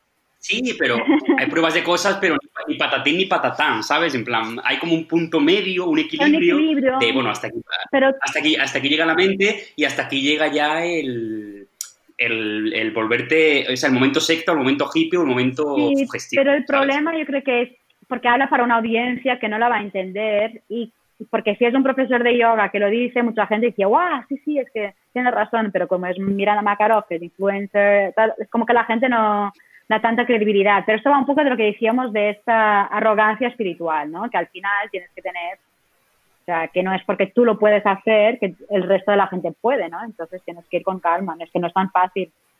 Total, tienes que conocer tus límites y cada uno tiene que ver cómo, pues cuáles son sus timings y poco a poco, ¿sabes? Pero lo que no puedes intentar es iluminarte de la noche a la mañana. Yo, no, no, no. por ejemplo, eh, a, la, hora de meterme en todo esto, o sea, cómo a mí se me despertó un poco la movida fue, yo creo que a través de los, de los psicodélicos, a través de las setas. Yo creo que eso es lo que me ha hecho a mí eh, meterme un poco en toda esta movida y, no sé qué, no sé, no sé qué opinas tú de, de, todo este tipo de movidas. Yo, es algo que está en mis to es algo que nunca lo hice, pero de hecho en el libro ese que estaba, hablan mucho de esto, porque lo que pasa cuando tú tomas psicodélicos, que se te disuelve el ego. Entonces la idea es que tú, con esas experiencias, supuestamente, ¿no? Tienes una experiencia que, que equivale a la iluminación, pero es temporal. Pues tú con la iluminación como que lo tienes para siempre y con esas experiencias es algo temporal, pero mola porque ahí te das cuenta de que, ok, esto es posible, ¿no? Es como un mundo nuevo. A mí me gustaría hacerlo, de hecho, ayahuasca es algo que antes pensaba, oh, no, es súper traumatizante y ahora es como, no, no, que lo quiero hacer. Quiero hacer ayahuasca, quiero... Es, sanador, increíble. Es sanador. Sí, pero tienes que hacerlo con un, eso tienes que hacerlo con un chamán, alguien que sepa. no, no, a mí me gustaría hacerlo, claro, en Costa Rica. De hecho, yo ya tenía planeado que mis próximas vacaciones serían Colombia, Costa Rica. Y ahora que he estado viendo también este, este podcast de Brian Rose, que tiene un podcast que se llama London Real, que a mí me encanta. Y eso es lo que he estado viendo estas que es un tío que era típico broker de Wall Street, prostitutas, droga, no sé qué, pero super businessman pero ahora lo que hace es, hace entrevistas a gente muy guay, desde deportistas, eh, políticos, gente de corporate, pero siempre con un punto de iluminación. Es decir, tú puedes querer ser businessman y hacer pasta, pero al mismo tiempo puedes ser buena persona, tienes, ¿sabes? Está como todo conectado. Y él hizo como un film, es un típico flipado americano, ¿no? Hizo un film sobre él, sobre sus experiencias con ayahuasca y mola mucho porque como que te disuelve el ego, entonces cuenta sus experiencias y lo hace en Costa Rica. Entonces, como lo he visto, pensé, o sea, como que ya quería hacer este viaje, ahora más aún, es decir, 2021 a Vallasca. Yo en ese, en ese sentido, en el sentido psicodélicos, eh, siempre hablo con Horacio. Eh, es un tema que me interesa mucho, pero no, no me interesa a nivel, eh, por ahora, introducirme en ese mundo, pero me parece que es peligroso todo este discurso sobre todo de la gente wow, no esto, no de, nosotros tres. Eh, pero me refiero, no podemos vivir en una sociedad en la que te están diciendo que hay un 10% o un 15% de la población que la gente wow te dice que es, que es intolerante al gluten y que esa misma gente te diga que la ayahuasca va a curar a todo el mundo, ¿sabes? Es decir, yo entiendo que todas las sustancias tienen su público y sobre todo que hay un proceso de maduración mental que te llevan a, entrar en según qué campos que son como que llevan un... A mí los atajos no me gustan en ningún sentido, ¿sabes? Entonces, yo creo que, que antes hay que pasar por muchos stages para llegar a poder abrazar según qué cosas. Que no lo puedes forzar, claro. Yo, por ejemplo, antes lo veía lejos y ahora, por todo mi journey, por todas las experiencias que he tenido, es algo que lo veo claro. Y he estado con gente muy cercana a mí, que con el SDIS y cosas así, yo nunca me he sentido atraída, siempre me ha... Y ahora es como, ok, lo veo claro. Es algo que lo, que lo quiero hacer, sí, sí. Es que veo, YouTube, veo youtubers en plan de ley de Estados Unidos, en plan súper morenos, en plan de, ¡buah! tenéis que tomar ayahuasca. De pronto como 7 millones de visitas. Y es como, tío, a un señor de Ohio, un señor de Ohio que está con su birra es como, guay, tío. Ayahuasca sí, vacunas no. Es como, tío, eh, esa gente no tiene el proceso mental como para abrir esas puertas. Es decir, es más, hay que cerrar, hay que cerrarle unas cuantas. Aparte, lo que te hace estas experiencias psychedelics es que realmente tu mente te la, te la estripa toda, ¿no? Entonces, si tú no estás preparado para esto, puede ser bastante peligroso. Porque de repente, ¿no? Sí. Entonces, yo creo que tienes que estar en el punto. Por ejemplo, la ayahuasca sí que creo que es algo que 100% necesitas hacerlo con un chamán. Eh, yo creo que... Sí, no, no. Yo lo comparo que hacer en la, en la selva. Tienes que hacerlo, yo creo, con gente yo, yo lo comparo, sepa, y que por lo menos... Pues que, que, sepa, que al final es una planta y sí, total. Yo, yo, lo comparo con el hermano pequeño que entra a la habitación, que están jugando todos a la Play, y, le mata, y coge el mando, le mata al jefe final y dice, me ha matado. Y es como, bro, si es que es la pantalla más difícil. ¿Es tonto que pasa? ¿Sabes? En plan de, tío, claro. no puede... Hay que, hay que pasar unos niveles y luego te será No, pero yo, más por fácil, ejemplo, no es sé. algo que yo... Es que es el camino, como, aparte, que no lo quiero forzar, es decir, mañana quiero estar iluminada, no, es como un camino. Yo, por ejemplo, he ido, luego vas haciendo elecciones que te van, por ejemplo, el año pasado me iba a Myanmar, o sea, de repente tenía claro que quería ir a Myanmar, porque es un, país brutal, la gente medita a tope, super chill, quería sentir esa vibe y la he sentido y me ha ayudado un montón. Entonces, es como tú vas tomando decisiones que te van encaminando, pero sin forzar nada. Pues Pero yo sí te que es un tema que, me interesa. Yo te recomendaría que antes, a lo mejor que la ayahuasca, probases los, las setas, si no las has probado todavía. D- sí, D- DMT, ¿no? Tengo que, tengo que, pero tengo Las- que estar. el, el DMT, el DMT es distinto. DMT está más dentro del, de lo que es el grupo de la ayahuasca, porque es más De, fuerte. la, guay- de hecho, es, es lo que. La sí, vaina, sí. Eh, pero eh, yo te recomendaría que empezases con, con setas, porque además es algo que dentro de lo que cabe eso no necesitas, yo por lo menos creo que no necesitas un chamán, pero sí que necesitarías a lo mejor hacerlo con alguien que lo haya hecho antes y, Claro. y sobre todo con la mente muy abierta, yo siempre lo digo con todo este tipo de cosas, a mí lo que me ha ayudado es ir sin miedo, ¿sabes? Ir sin miedo y abrazar lo que claro. te venga y yo básicamente lo que hago es ver cómo me afecta a mí esa movida y, y en cuanto analizo eso que me está haciendo es como, vale, eh, ¿cómo puedo take advantage de esto? ¿Sabes? Como sacar un beneficio Sí, de porque ellos que te dan como lecciones, ¿no? Supuestamente te dan como lecciones que tú luego sabes mm, qué decisiones tomar, porque de repente has tenido insights, ¿no? Sí, que tu sí. propia mente te da esos insights, pero haces unos viajes pues que te permiten ver las cosas con desde otra- perspectiva. Te pero cambia, justo te yo no... cambia mucho la perspectiva, sobre todo. Eso es Sí. heavy. Te cambia Sí, sí, cómo, sí, cómo ves la vida y cómo apreciar ciertas cosas que durante el día no aprecias, ¿sabes? Claro. Justo uno de los vídeos, una de las entrevistas que he visto de Brian Rose, pues entrevistan, es que no sé quién es, pero es un típico deportista de élite, que en plan, que aparte mola mucho porque él lo que habla en estas entrevistas es que cuando él empezó a hablar de esto, la gente no, ahora ves vídeos en YouTube de todos los niños hablando de esto, pero hace unos años era como, había un tabú. Y él ayudó que mucha gente saliera del closet de los psychedelics, ¿no? Que de repente gente de business, deportistas que hablen de esto y que no hay ningún problema y que la gente no te va a ver mal. Y hay como un deportista que dice, ¿no? Que se hace un montón cada de las setas y tal, que experimenta mucho con esto. Dice que en plan me estoy mirando al espejo y no me reconozco hasta que no miro mis ojos y veo que realmente esa persona soy yo. O sea, ahí te das cuenta, ¿no? Es como es heavy, ¿no? Pero, pero, pero es como, es que tu cuerpo es que no es nada, es, lo- es que es Mm, tu interior, total. tu alma, ¿no? Lo que, o sea, que tu cuerpo está al final, te mueres y chao. no sé, Sí, pero realmente es un sí. mundo que, que más o menos sabía que en algún momento quería experimentar, pero ahora con esta cuarentena pues estoy consumiendo contenido y mi forma de ver la vida también está cambiando y ahora lo veo súper claro. Yo quiero convencer a mi padre para hacerlo con él. No sé si lo, no sé si lo conseguiré. Bueno, a mi padre creo que no tendría que convencerlo mucho. Qué líderes, qué líderes. Ojalá, sí, ojalá sí, el mío. Yo, yo creo que el mío no se dejaría, pero bueno, habría que intentarlo. Lo que le he dicho antes a Pablo es que me, estaba, me estoy leyendo este libro. Bueno, es que no lo ves ahí el brillo. ver, ¿cuál? Pero bueno.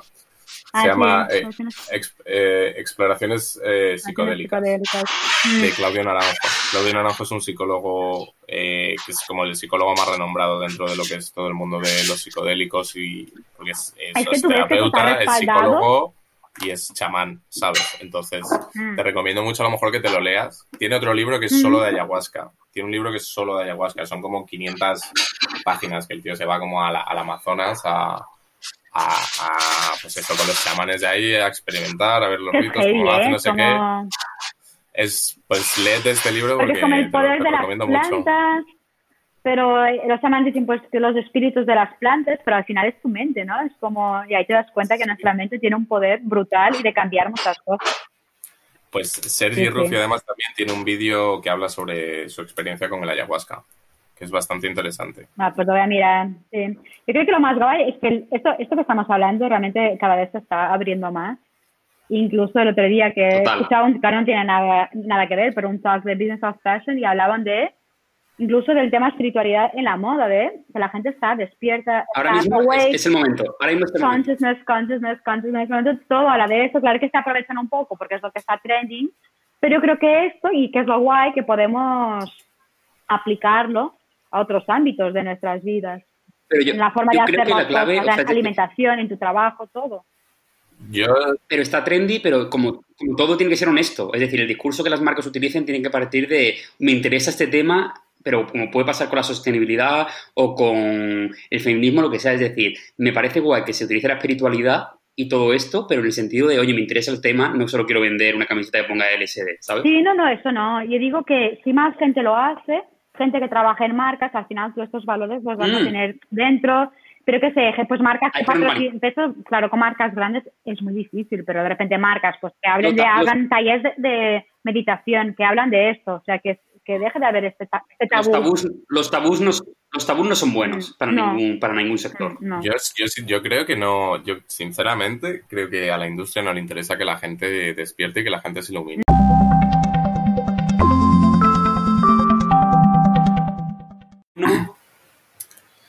Pues, pues, pues sí, pues eso. Yo creo que a las marcas no les interesa pues, no, más porque cuanto más cuanto más iluminado estés, menos vas a querer comprar y, ya está. Entonces a ellos no les interesa. Pero, creo que es inevitable que algunas de estas prácticas, y esto se empieza a ver ya en la cultura empresarial, que los grandes líderes de muchas empresas ya es gente con otro mindset. Es gente pues que medita y que ya no es la, la cultura corporate esa del, del jefe que es un, es un hijo de puta. ¿Sabes? Estas cosas empiezan a cambiar ya. Yo creo que poco a poco hay cosas que pueden mejorar, pero está claro que no interesa que la gente esté despierta. A mí eso, a mí eso me, a mí, eso, alimentación. A mí eso me da miedo, ¿eh? Mm. A mí me da miedo el hecho de que eh, eh, grandes empresarios, CEOs o lo que sea, que digan que, que, que, me, que, meditan o que por lo menos que están despiertos y que están en, la, en el camino a la iluminación. Porque sinceramente yo creo que si tú de verdad estás en eso, no creo que, que, vayas a ser un, CEO, sinceramente. No creo que te vayas a dedicar a ser eso te digo, Claro, por eso te digo que hay una diferencia entre estar despertado a nivel espiritual y ser un ser iluminado que incorporar algunas de estas prácticas en tu día a día, porque, a ver, para ser un ser iluminado, o sea, tienes mucho, mucho, mucho por delante, es decir, y, la gente que lo consigue, de repente es que lo deja todo y se dedica a otras cosas. Pero hay muchas prácticas que, aunque tú no seas un ser iluminado, que si las incorporas, eh, que sí que mejoran mucho. es muy interesante porque abre, abre, abre, abre, el debate del concepto de la maldad, es decir, de seguramente incluso si estos CEOs, no, digo que todos los CEOs sean malos, por Dios, pero digo que hay gente que abrirá puertas y lo que verá será, quizá abran puertas que no lleven a la bondad precisamente, ¿sabes? O todo este concepto... Que es un tema mental y que realmente el estrés, que es muy jodido, tú empiezas a incorporar estas prácticas y se empieza a cambiar esta cultura corporativa de que tienes que trabajar 15 horas al día para demostrar, no, es que esto empieza a cambiar que tú puedes seguir haciendo dinero, es una empresa rentable, con otras prácticas.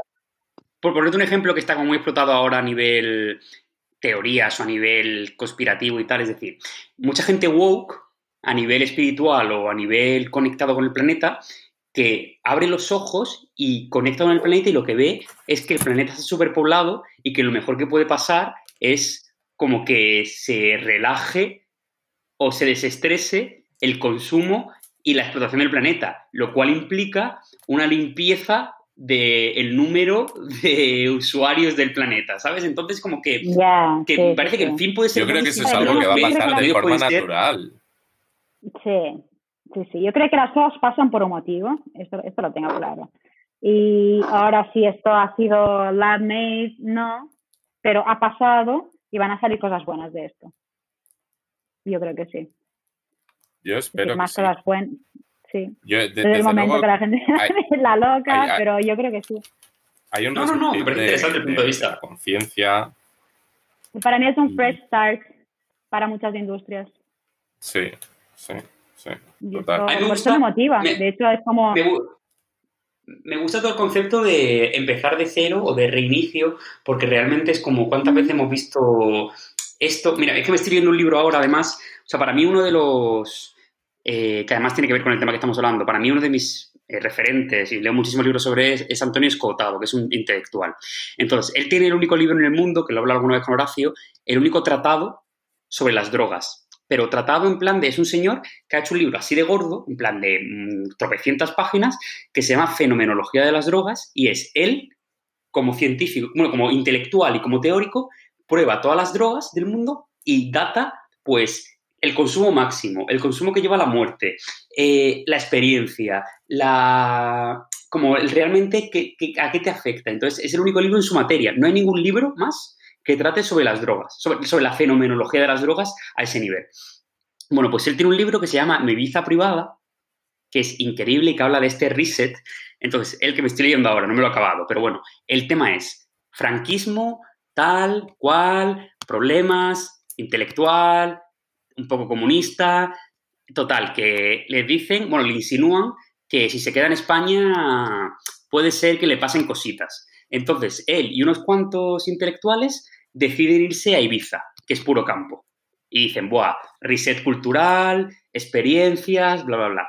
Y entonces crean una asociación, que no me acuerdo si se llama Asociación del Amor Libre o de la Humanidad Libre o algo así, una movida bastante hippie, ¿vale? Pero bueno, eh, crean una, y lo que hacen ahí es reunirse para leer libros, comentar el, el, reset y todo el rollo de cultural y se dedican a consumir todo tipo de, de sustancias, LSD, setas y tal. Y a, esa se empiezan a reunir en una cueva, que es una especie de centro social, que por el estado al que les lleva esta situación y ese consumo la llaman amnesia.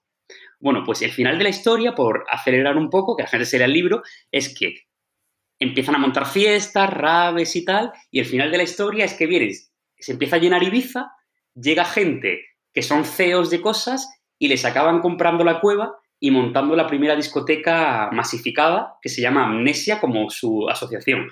Y los echan de la isla, por así decirlo. En plan, les dicen, oye, esto ya es nuestro, pirar. me, me encanta el concepto de reset o de, oye, mira, está muy guay esto, movida woke, movida, pero es algo que ya ha pasado en el pasado, ¿sabes? Entonces, el hecho de que haya marcas que se quieran aprovechar y decir, meditaciones guiadas, tal, súper guay, somos súper despiertos, venga, chavales, increíble, va a pasar lo que tiene que pasar, que es que... No, pero pasará con marcas pequeñas, ya ha pasado, con, con marcas pequeñas sí que... Pero con las grandes no con las grandes lo que puede cambiar es esto, es la filosofía empresarial. De repente alguien que está delante de esas empresas y empieza a practicar este tipo de, pues, ¿qué se llama?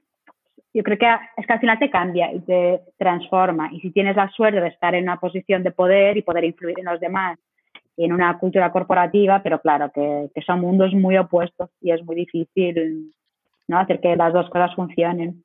pero está claro también que más gente, que hay como un despertar colectivo muy heavy.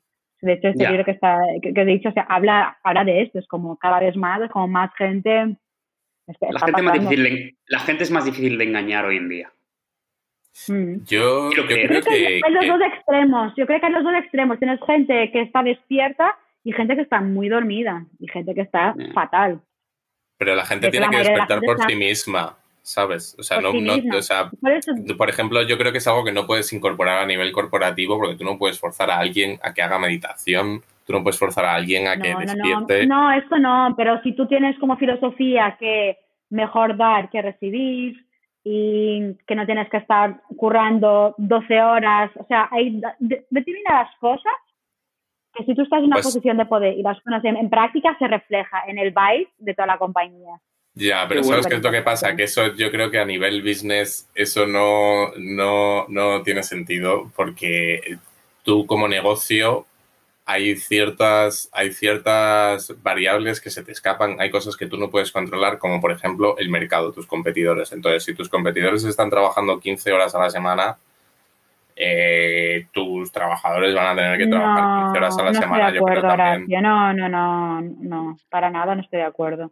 Yo creo que la que los atributos, o sea, competitivos no están relacionados en la forma de trabajar. O sea, yo, yo simplemente hablo de a nivel de, de conciencia global que al final la gente se estaba dando cuenta que tú al final tienes una vida, que tu vida no es el trabajo solo, que tienes que ser feliz.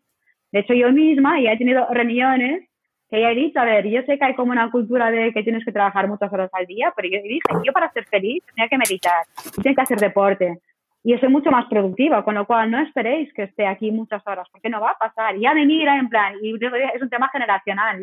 con los 30 es normal que yo diga esto, pero alguien de 40 es como, como que me mira raro, pero yo que lo he dicho, es decir, en mis generaciones empieza a pensar así. Y es mucho mejor que yo trabaje, o sea, las horas que me tocan, pero que esté motivada, que esté feliz que pueda, y que pueda tener vida personal, que estar aquí 13 horas, es que al final me gusta mi trabajo, pero es que tengo una vida. De hecho, cuando empecé a iluminarme, antes era súper ambiciosa mi trabajo y tal, y ahora es como, sí que me gusta, de hecho es súper importante que haga algo que me gusta, pero no me define. Entonces, ¿sabes? Tengo que, hay muchas otras cosas que puedo hacer que, me aporten felicidad y que es súper importante. Entonces es como un equilibrio de los dos. mientras tanto ya me he perdido un poco, pero yo creo que es, o sea, puede ser algo muy contradictorio porque lo es, si vas como al core del tema, ¿no? De los monjes budistas, que, pero claro, pues que ni follan, ¿sabes? Entonces que tampoco podemos ser de extremos, porque si tú realmente cumples con todos los parámetros de iluminación, es que no haces nada. Entonces, es, encontrar un, es encontrar un equilibrio. Sí, no, yo te entiendo. Yo pasé un poco al principio, sobre todo al principio de esta movida de todo lo de la cuarentena y tal, pasé como por una crisis existencial súper heavy. También justo ahí me empecé a meter súper a fondo en toda la movida más espiritual y meditación y demás. Y era como que digo, vale, lo dejo todo, me voy, me voy a Japón y, me, y ya está, ¿sabes? Y me monto mi movida y hago lo que sea y lo que ¿sabes? Sí, sí, sí. Pero luego también... Pero guay que pienso, mm, pero eres muy joven aún, a lo mejor ahora no, pero en 10 años quizás sí. Es que no lo sabes, tenemos tiempo, ¿sabes? Por ahora esto que hago me gusta, pero a lo mejor en... Por eso me reía y pensaba ya, hablando con mis padres, ¿no? Como los terrenos, antes cuando era pequeña, no voy a vender todo, la casa y tal, y ahora pienso, no, a lo mejor en 15 años me voy al pueblo, aparte a mí que me, me, encanta cocinar y cosas así, a lo mejor me monto ahí, ¿sabes? No lo sé. Total. Pero ahora mismo me apetece hacer esto, pero dentro de unos años no lo sé. Eso sí es otra cosa, no, pero tiempo tenemos. Sí, desde luego. Sí, sí, sí. Total. Es lo que decía antes también, es decir, o sea, tan pronto es que vamos a echar de menos esto. O sea, tan pronto no vamos a tener la oportunidad de estar chill en casa. Esto es una oportunidad brutal y cada uno tiene que aprovecharla para hacer cosas guays. O sea, y si no lo estás aprovechando para esto, para descubrirte un poco a ti mismo y para explorar estos nuevos mundos más espirituales, es una pena para gente que está muy lejos de esto, entonces no lo ve. Yo creo que mucha gente... perfecta. Yo creo que mucha gente se va a dar cuenta de que le cuesta mucho estar sola y, yo creo que ese es un primer paso, por ejemplo, para el despertar. El hecho de decir, eh, ¿por qué no puedo estar solo conmigo mismo? Y si eres medianamente curioso, barra inteligente, barra tienes algo que te mueve por dentro, vas a decir, vale, ¿cómo le pongo solución a esto? Sí, claro. Yo, por ejemplo, cuando me separé fue algo que de hecho, en mi despertar vino un poco de los últimos cuatro años, porque de repente estoy sola, pero siempre fui un poco lone wolf, también soy hija única, estoy muy acostumbrada a estar sola y me encanta estar sola. Entonces, es algo que para mí no, o sea, esto es súper normal. Y de hecho hay findes, ahora que estaba, en el postgrado y todo, que es que no hacía nada. Y, tengo, y cuando tengo mucho curro, estoy findes, que puedo salir rápido para hacer un brunch con alguien, luego vuelvo y estoy, estoy el, el fin de sola en casa, o sea, me encanta estar sola, estoy súper a gusto. Total. Y eso es súper importante, claro, saber estar solo con uno mismo. Bueno, una, vez aprendes esa lección, sí, sí, sí total. todo viene detrás. Eh, no hemos tocado esto mucho. Eh, ¿cómo, por cambiar un poco de tema y darle un poco más al core del, del, de lo que es el podcast, eh, ¿cómo crees que va a cambiar el landscape de, de, la moda eh, después de esto? Eh, como, como, he dicho antes, yo creo que esto vino a acelerar muchos procesos que ya estaban en marcha. Yo creo que el consumidor va a estar, o sea, ahora mismo está súper vulnerable y va a estar más consciente de las decisiones de compra. Yo creo que también la gente en los últimos, ya se estaba dando cuenta que al final las tendencias, ya no hay tendencias, o sea, todo, todo se lleva, no, no hay. O sea, al final todo está de moda, todo ya se lleva y la gente se está dando cuenta que no necesita comprar tanto para, para tener un look guay, ¿no? Entonces, yo creo que la gente va a dejar de comprar tanto, los precios van a subir, la gente se va a acostumbrar. O sea, creo que para, para fast fashion son los que lo van a notar más. por lo menos espero, también es lo que quiero que pase, ¿no? Que la gente compre menos, que pague más por las prendas y automáticamente si la gente deja de comprar, los precios suben. Hasta un Primark va a tener que aumentar precios. Yo creo que irá un poco por ahí. No nos vengas con movida em, empresarial de discurso ahora, ¿eh? En plan, no estás leyendo? ¿Estás leyendo un...? No, no, no. Estoy con el posgrado y tengo, tengo toda mi defensa de mi proyecto con base en esto, que aparte estoy aprovechando que tengo que rehacerlo con la crisis y lo estoy un poco... No, no, pero es que creo que irá por aquí. Como es, Raquel, si te están apuntando con un arma, tócate la oreja. no, no, no, para nada. Pero, no, no, no. Me ha encantado eso. No, pero, es, pero es lo que creo realmente. No, no, totalmente de acuerdo. comprará menos y pagará más. Totalmente, me he reído por eso porque hoy, me, hoy hablando con Ana Sotillo por teléfono, me dice, tío, es que me descojono con el concepto de revistas que quieren seguir vendiendo, el concepto de tendencias para generar contenido. Me dice, tío, hoy he leído en Vogue, en plan, un artículo que era, eh, el vestido, eh, tienes que saber que el vestido en plan tendencias, que el vestido del verano 2020 va a ser el mismo del verano 2019 y es como, pero hijo puta, ¿cómo no? ¿Cómo no? Le, falta, falta, un artículo, de tendencias en plan de, esta primavera lo que más se lleva son los pijamas. ¿Sí? ¿Sí, hijo de puta? ¿Sí? ¿Será porque estoy en mi puta era como un storytelling never ending que no tenía sentido, ¿no? Claro, claro, aparte que la gente ya está revelando sus eh, prioridades y es como, es que no necesito la ropa, me lo quiero gastar en otras cosas y al final tú, yo, creo, yo creo más en statement pieces, en objetos bastante potentes, calzado, accesorios o algunas chaquetas, e ir más. De hecho, yo por mí cambiaba toda mi ropa y me quedaría con dos o tres uniformes. Es decir, de hecho, yo creo mucho en el concepto de life uniform que hemos visto en Steve Jobs, Mark Zuckerberg, Vera Wang, hasta Karl Lagerfeld, que tenían, de hecho, mi proyecto del, posgrado va un poco sobre esto, de un uniform.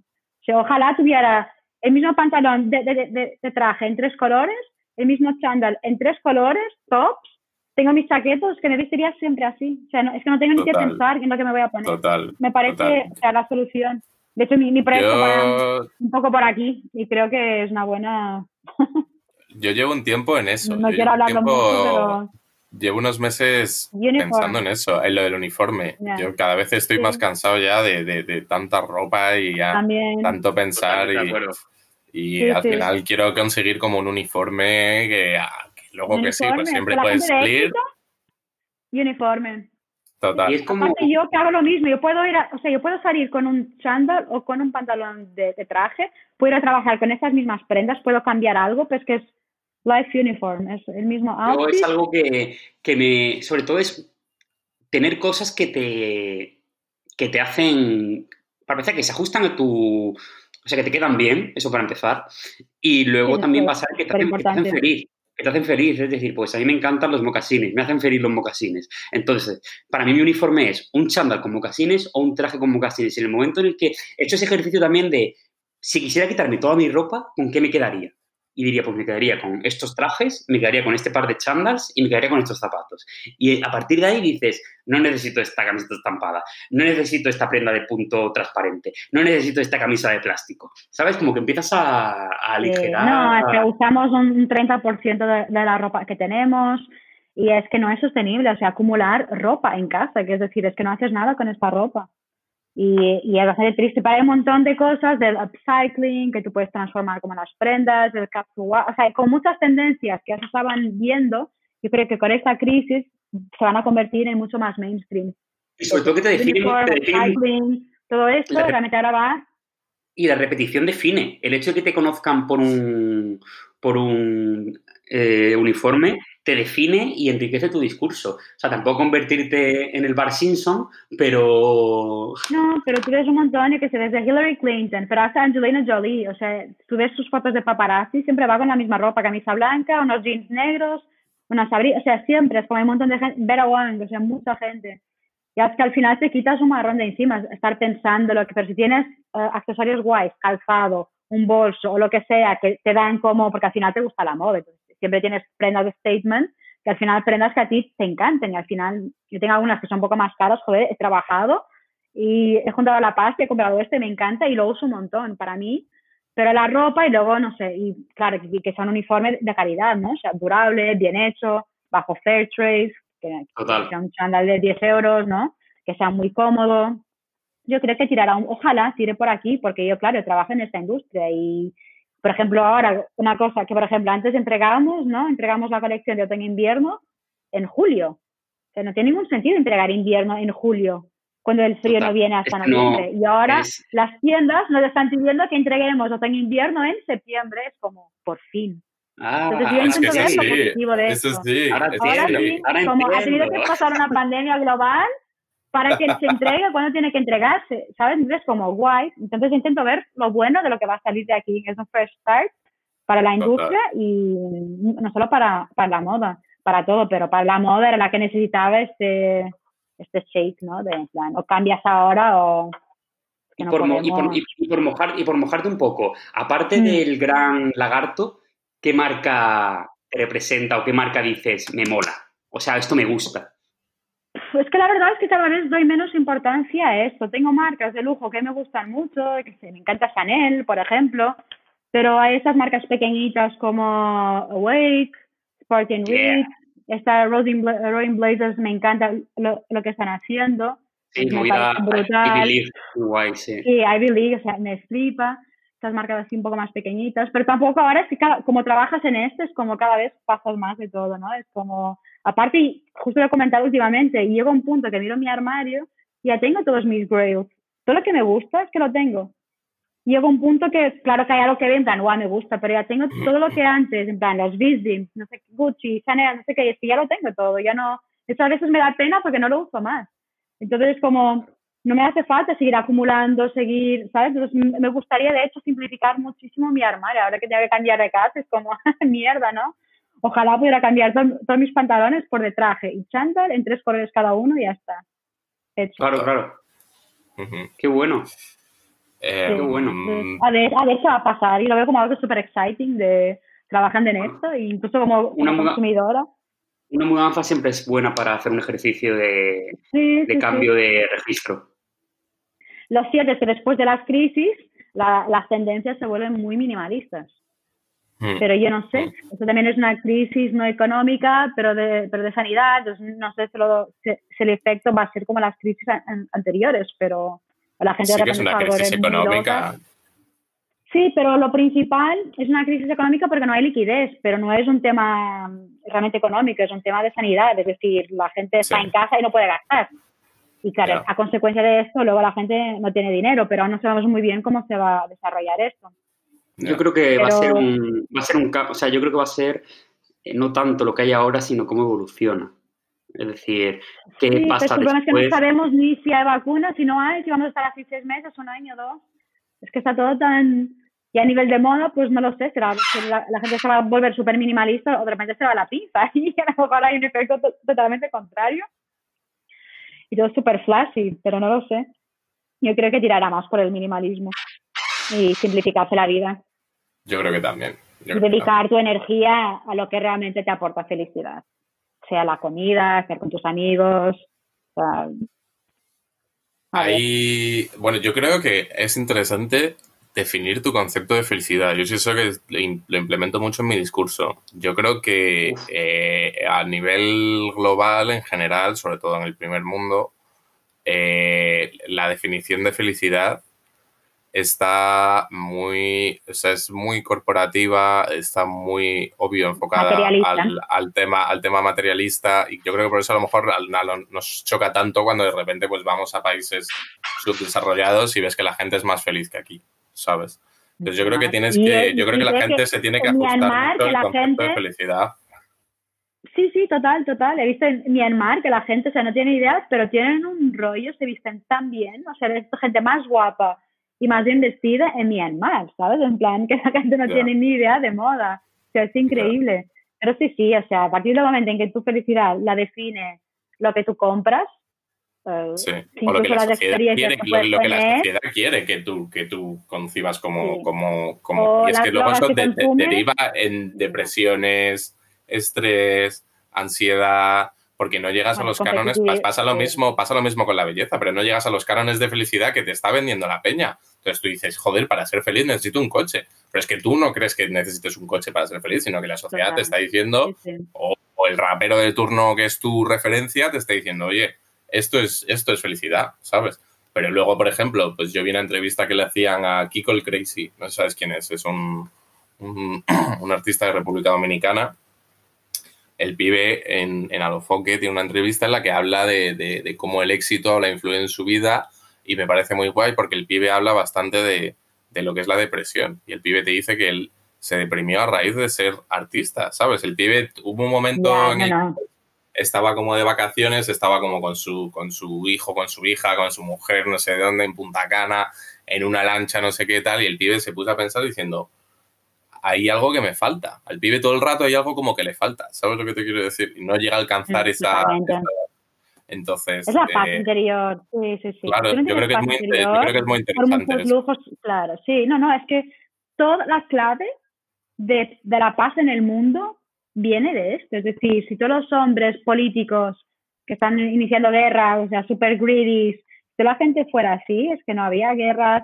De hecho, dicen que la meditación es una herramienta para acabar con, con, la, o sea, con la guerra en el mundo, porque si mucha gente medita, el vibe, o sea, la vibración es súper buena, muy buena energía. Ya, pero es que las, las, guerras, las guerras no las controla la población, las guerras la controla el dinero, claro, ¿sabes? Claro, claro, pero hicieron como estudios de que grupos grandes de gente iban a meditar, a hacer meditación trascendental en, en ciudades de Estados Unidos, y los rates, o sea, los números de robos, violencia y tal, bajaban drásticamente. Ya, o sea, ese, ese, nivel más de violencia de a pie, por así decirlo, eh, yo creo que sí que eso, en ese nivel sí que lo que es la, la, la concienciación a nivel sociedad va a hacer que ese tipo de cosas mejoren. Pero ya te digo, yo creo que la base del cambio, yo creo que necesitamos muchas más mujeres políticos o políticas, no sé cómo decirlo. Y, y, por ejemplo, Claudio Naranjo, en el libro este, el último capítulo, habla sobre cómo los psicodélicos también se deberían de implementar a nivel eh, político, porque es algo que al final, aunque sea solamente una vez, te expande la conciencia de una forma y te hace cambiar eh, tu manera de pensar tanto que es algo muy necesario para todos los, toda la clase política. ¿Sabes lo que te quiero decir? pero antes eh, la CIA, FBI, todo el mundo usaba esto, hasta que se dieron cuenta que era muy poderoso y fue como, no, no, ahora va a ser una droga ilegal, prohibido por ley usarla porque realmente saben el poder que tienen.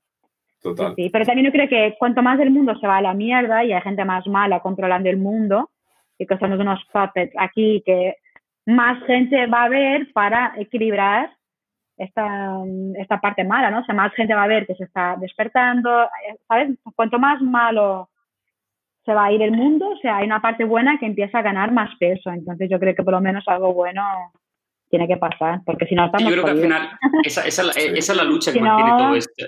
Esta es la lucha que mantiene todo hacia adelante. Dame un segundo que me ha llamado mi dealer. Bueno, vosotros seguirá vuestro rollo. Dame un segundo. Oh, wow.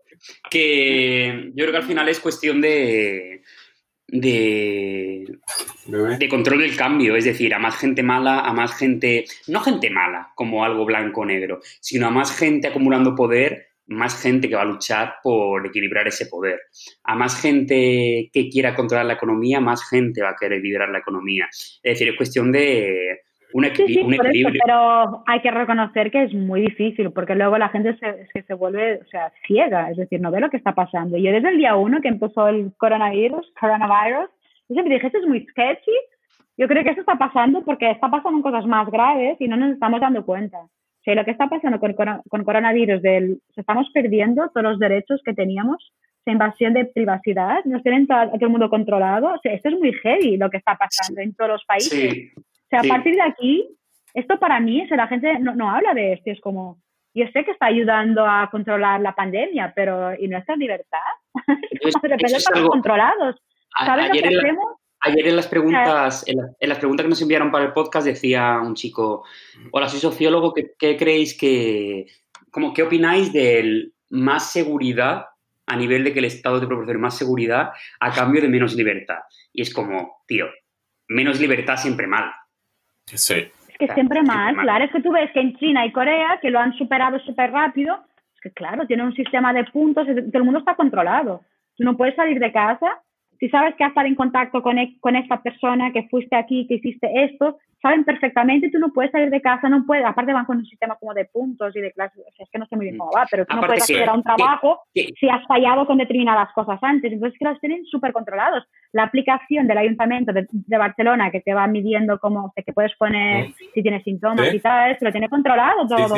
Yo tengo la puta aplicación. Es como que me tiene fichada. Que ahora te aviso. El tema es, es muy difícil realmente valorar en directo estas decisiones, pero lo que está claro es que hay cosas que no se pueden tocar, ¿sabes? Y la libertad de expresión, la libertad de movimiento. Van a pasar cosas, sí, el otro día he visto, eh, eh, vi que Google y Facebook, ¿no? O Google y Apple, como que se unían, ¿no? Como justo para temas como de datos, ¿no? O sea, para que dos sí, enemigos se unan, como, tío, cuando dos enemigos se. Cuando, cuando, dos enemigos... hippies, en plan, sin móvil, sin, tarjeta, sin nada. Pero antes me veía de eso, pero cada vez veo, no sé, yo más cerca de esta de este panorama hippie. Si dos enemigos se unen, quizás que el enemigo seas tú en ese momento, ¿sabes? O sea, eso es así. O sea, eso es así. Pero reconocimiento facial, todo, todo, todo. Y claro, y eso hace con que se normalice esto.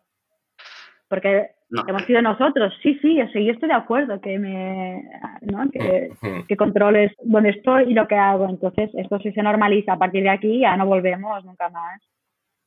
Total. ¿Qué, ¿Qué, pensamiento positivo, ¿Qué pensamiento positivo podemos sacar de toda esta situación para despedir este podcast tan, tan woke, pero tan, tan poco... Yo creo que lo más positivo, bueno, primero es que no nos podemos dejar victimizar por la situación nunca. esto, está pasado y está fuera de nuestro control. Con lo cual hay que sacarlo, o sea, lo bueno de esto. Por ejemplo, veo que mis padres que tienen negocios, pues vamos a, a, tomar esto como una oportunidad, aparte de pequeños negocios, de hacernos más fuertes. O sea, vamos a, a salir pues mucho más potentes, mucho mejor informados, con páginas web, eh, por un lado, la industria, pues tiene que, tenemos que ir hacia un futuro mucho más verde, mucho más sostenible. Es decir, tenemos que ver lo bueno de esto. No nos vamos a quedar que no hay zona y primavera sound, ¿sabes? Tenemos que ver lo bueno. Es la única forma de ver las cosas. Ya está. Si de repente es como estoy cocinando súper guay, he descubierto mi culinaria ayurveda, ¿sabes? y es guay, ¿sabes? Si no fuera esta cuarentena, pues no. Entonces estoy intentando sacar lo bueno. Mucha gente que seguro que nunca había meditado ahora sí que está meditando, con lo cual yo creo que no, no, o sea, no hay que tener miedo, porque el miedo te jode. Miedo nunca. Total. eso, me parece, me parece un, un, cierre, vaya, o sea, madre mía, ¿eh? es que es vencer el miedo, vencer el miedo. O sea, cero miedo... Chavales, o sea, cero miedo, cero hippies y todo para adelante, tío. Sí, a todo. Sí, volar, tío. Eh, joder, Raquel, pues muchas gracias por venir y acompañarnos en esta sesión. No, gracias a vosotros, es mi primer podcast. Estoy, estoy muy contenta, hemos hablado. ¿Qué tal la experiencia? No será, el último. Muy guay, aparte, no sé, es como veros, no hablar con vosotros, mola mucho. Ultimísima pregunta. ¿Decimos sí o no al underwear en cuarentena? ¿Al underwear?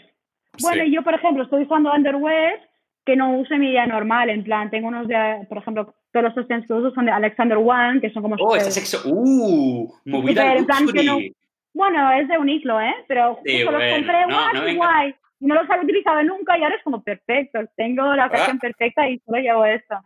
Pero sí, guay. sí. Guay, guay. siempre Pero depende movida, de lo que movida, o sea, siempre a concepto mental, siempre popular. Concepto underwear, super élite.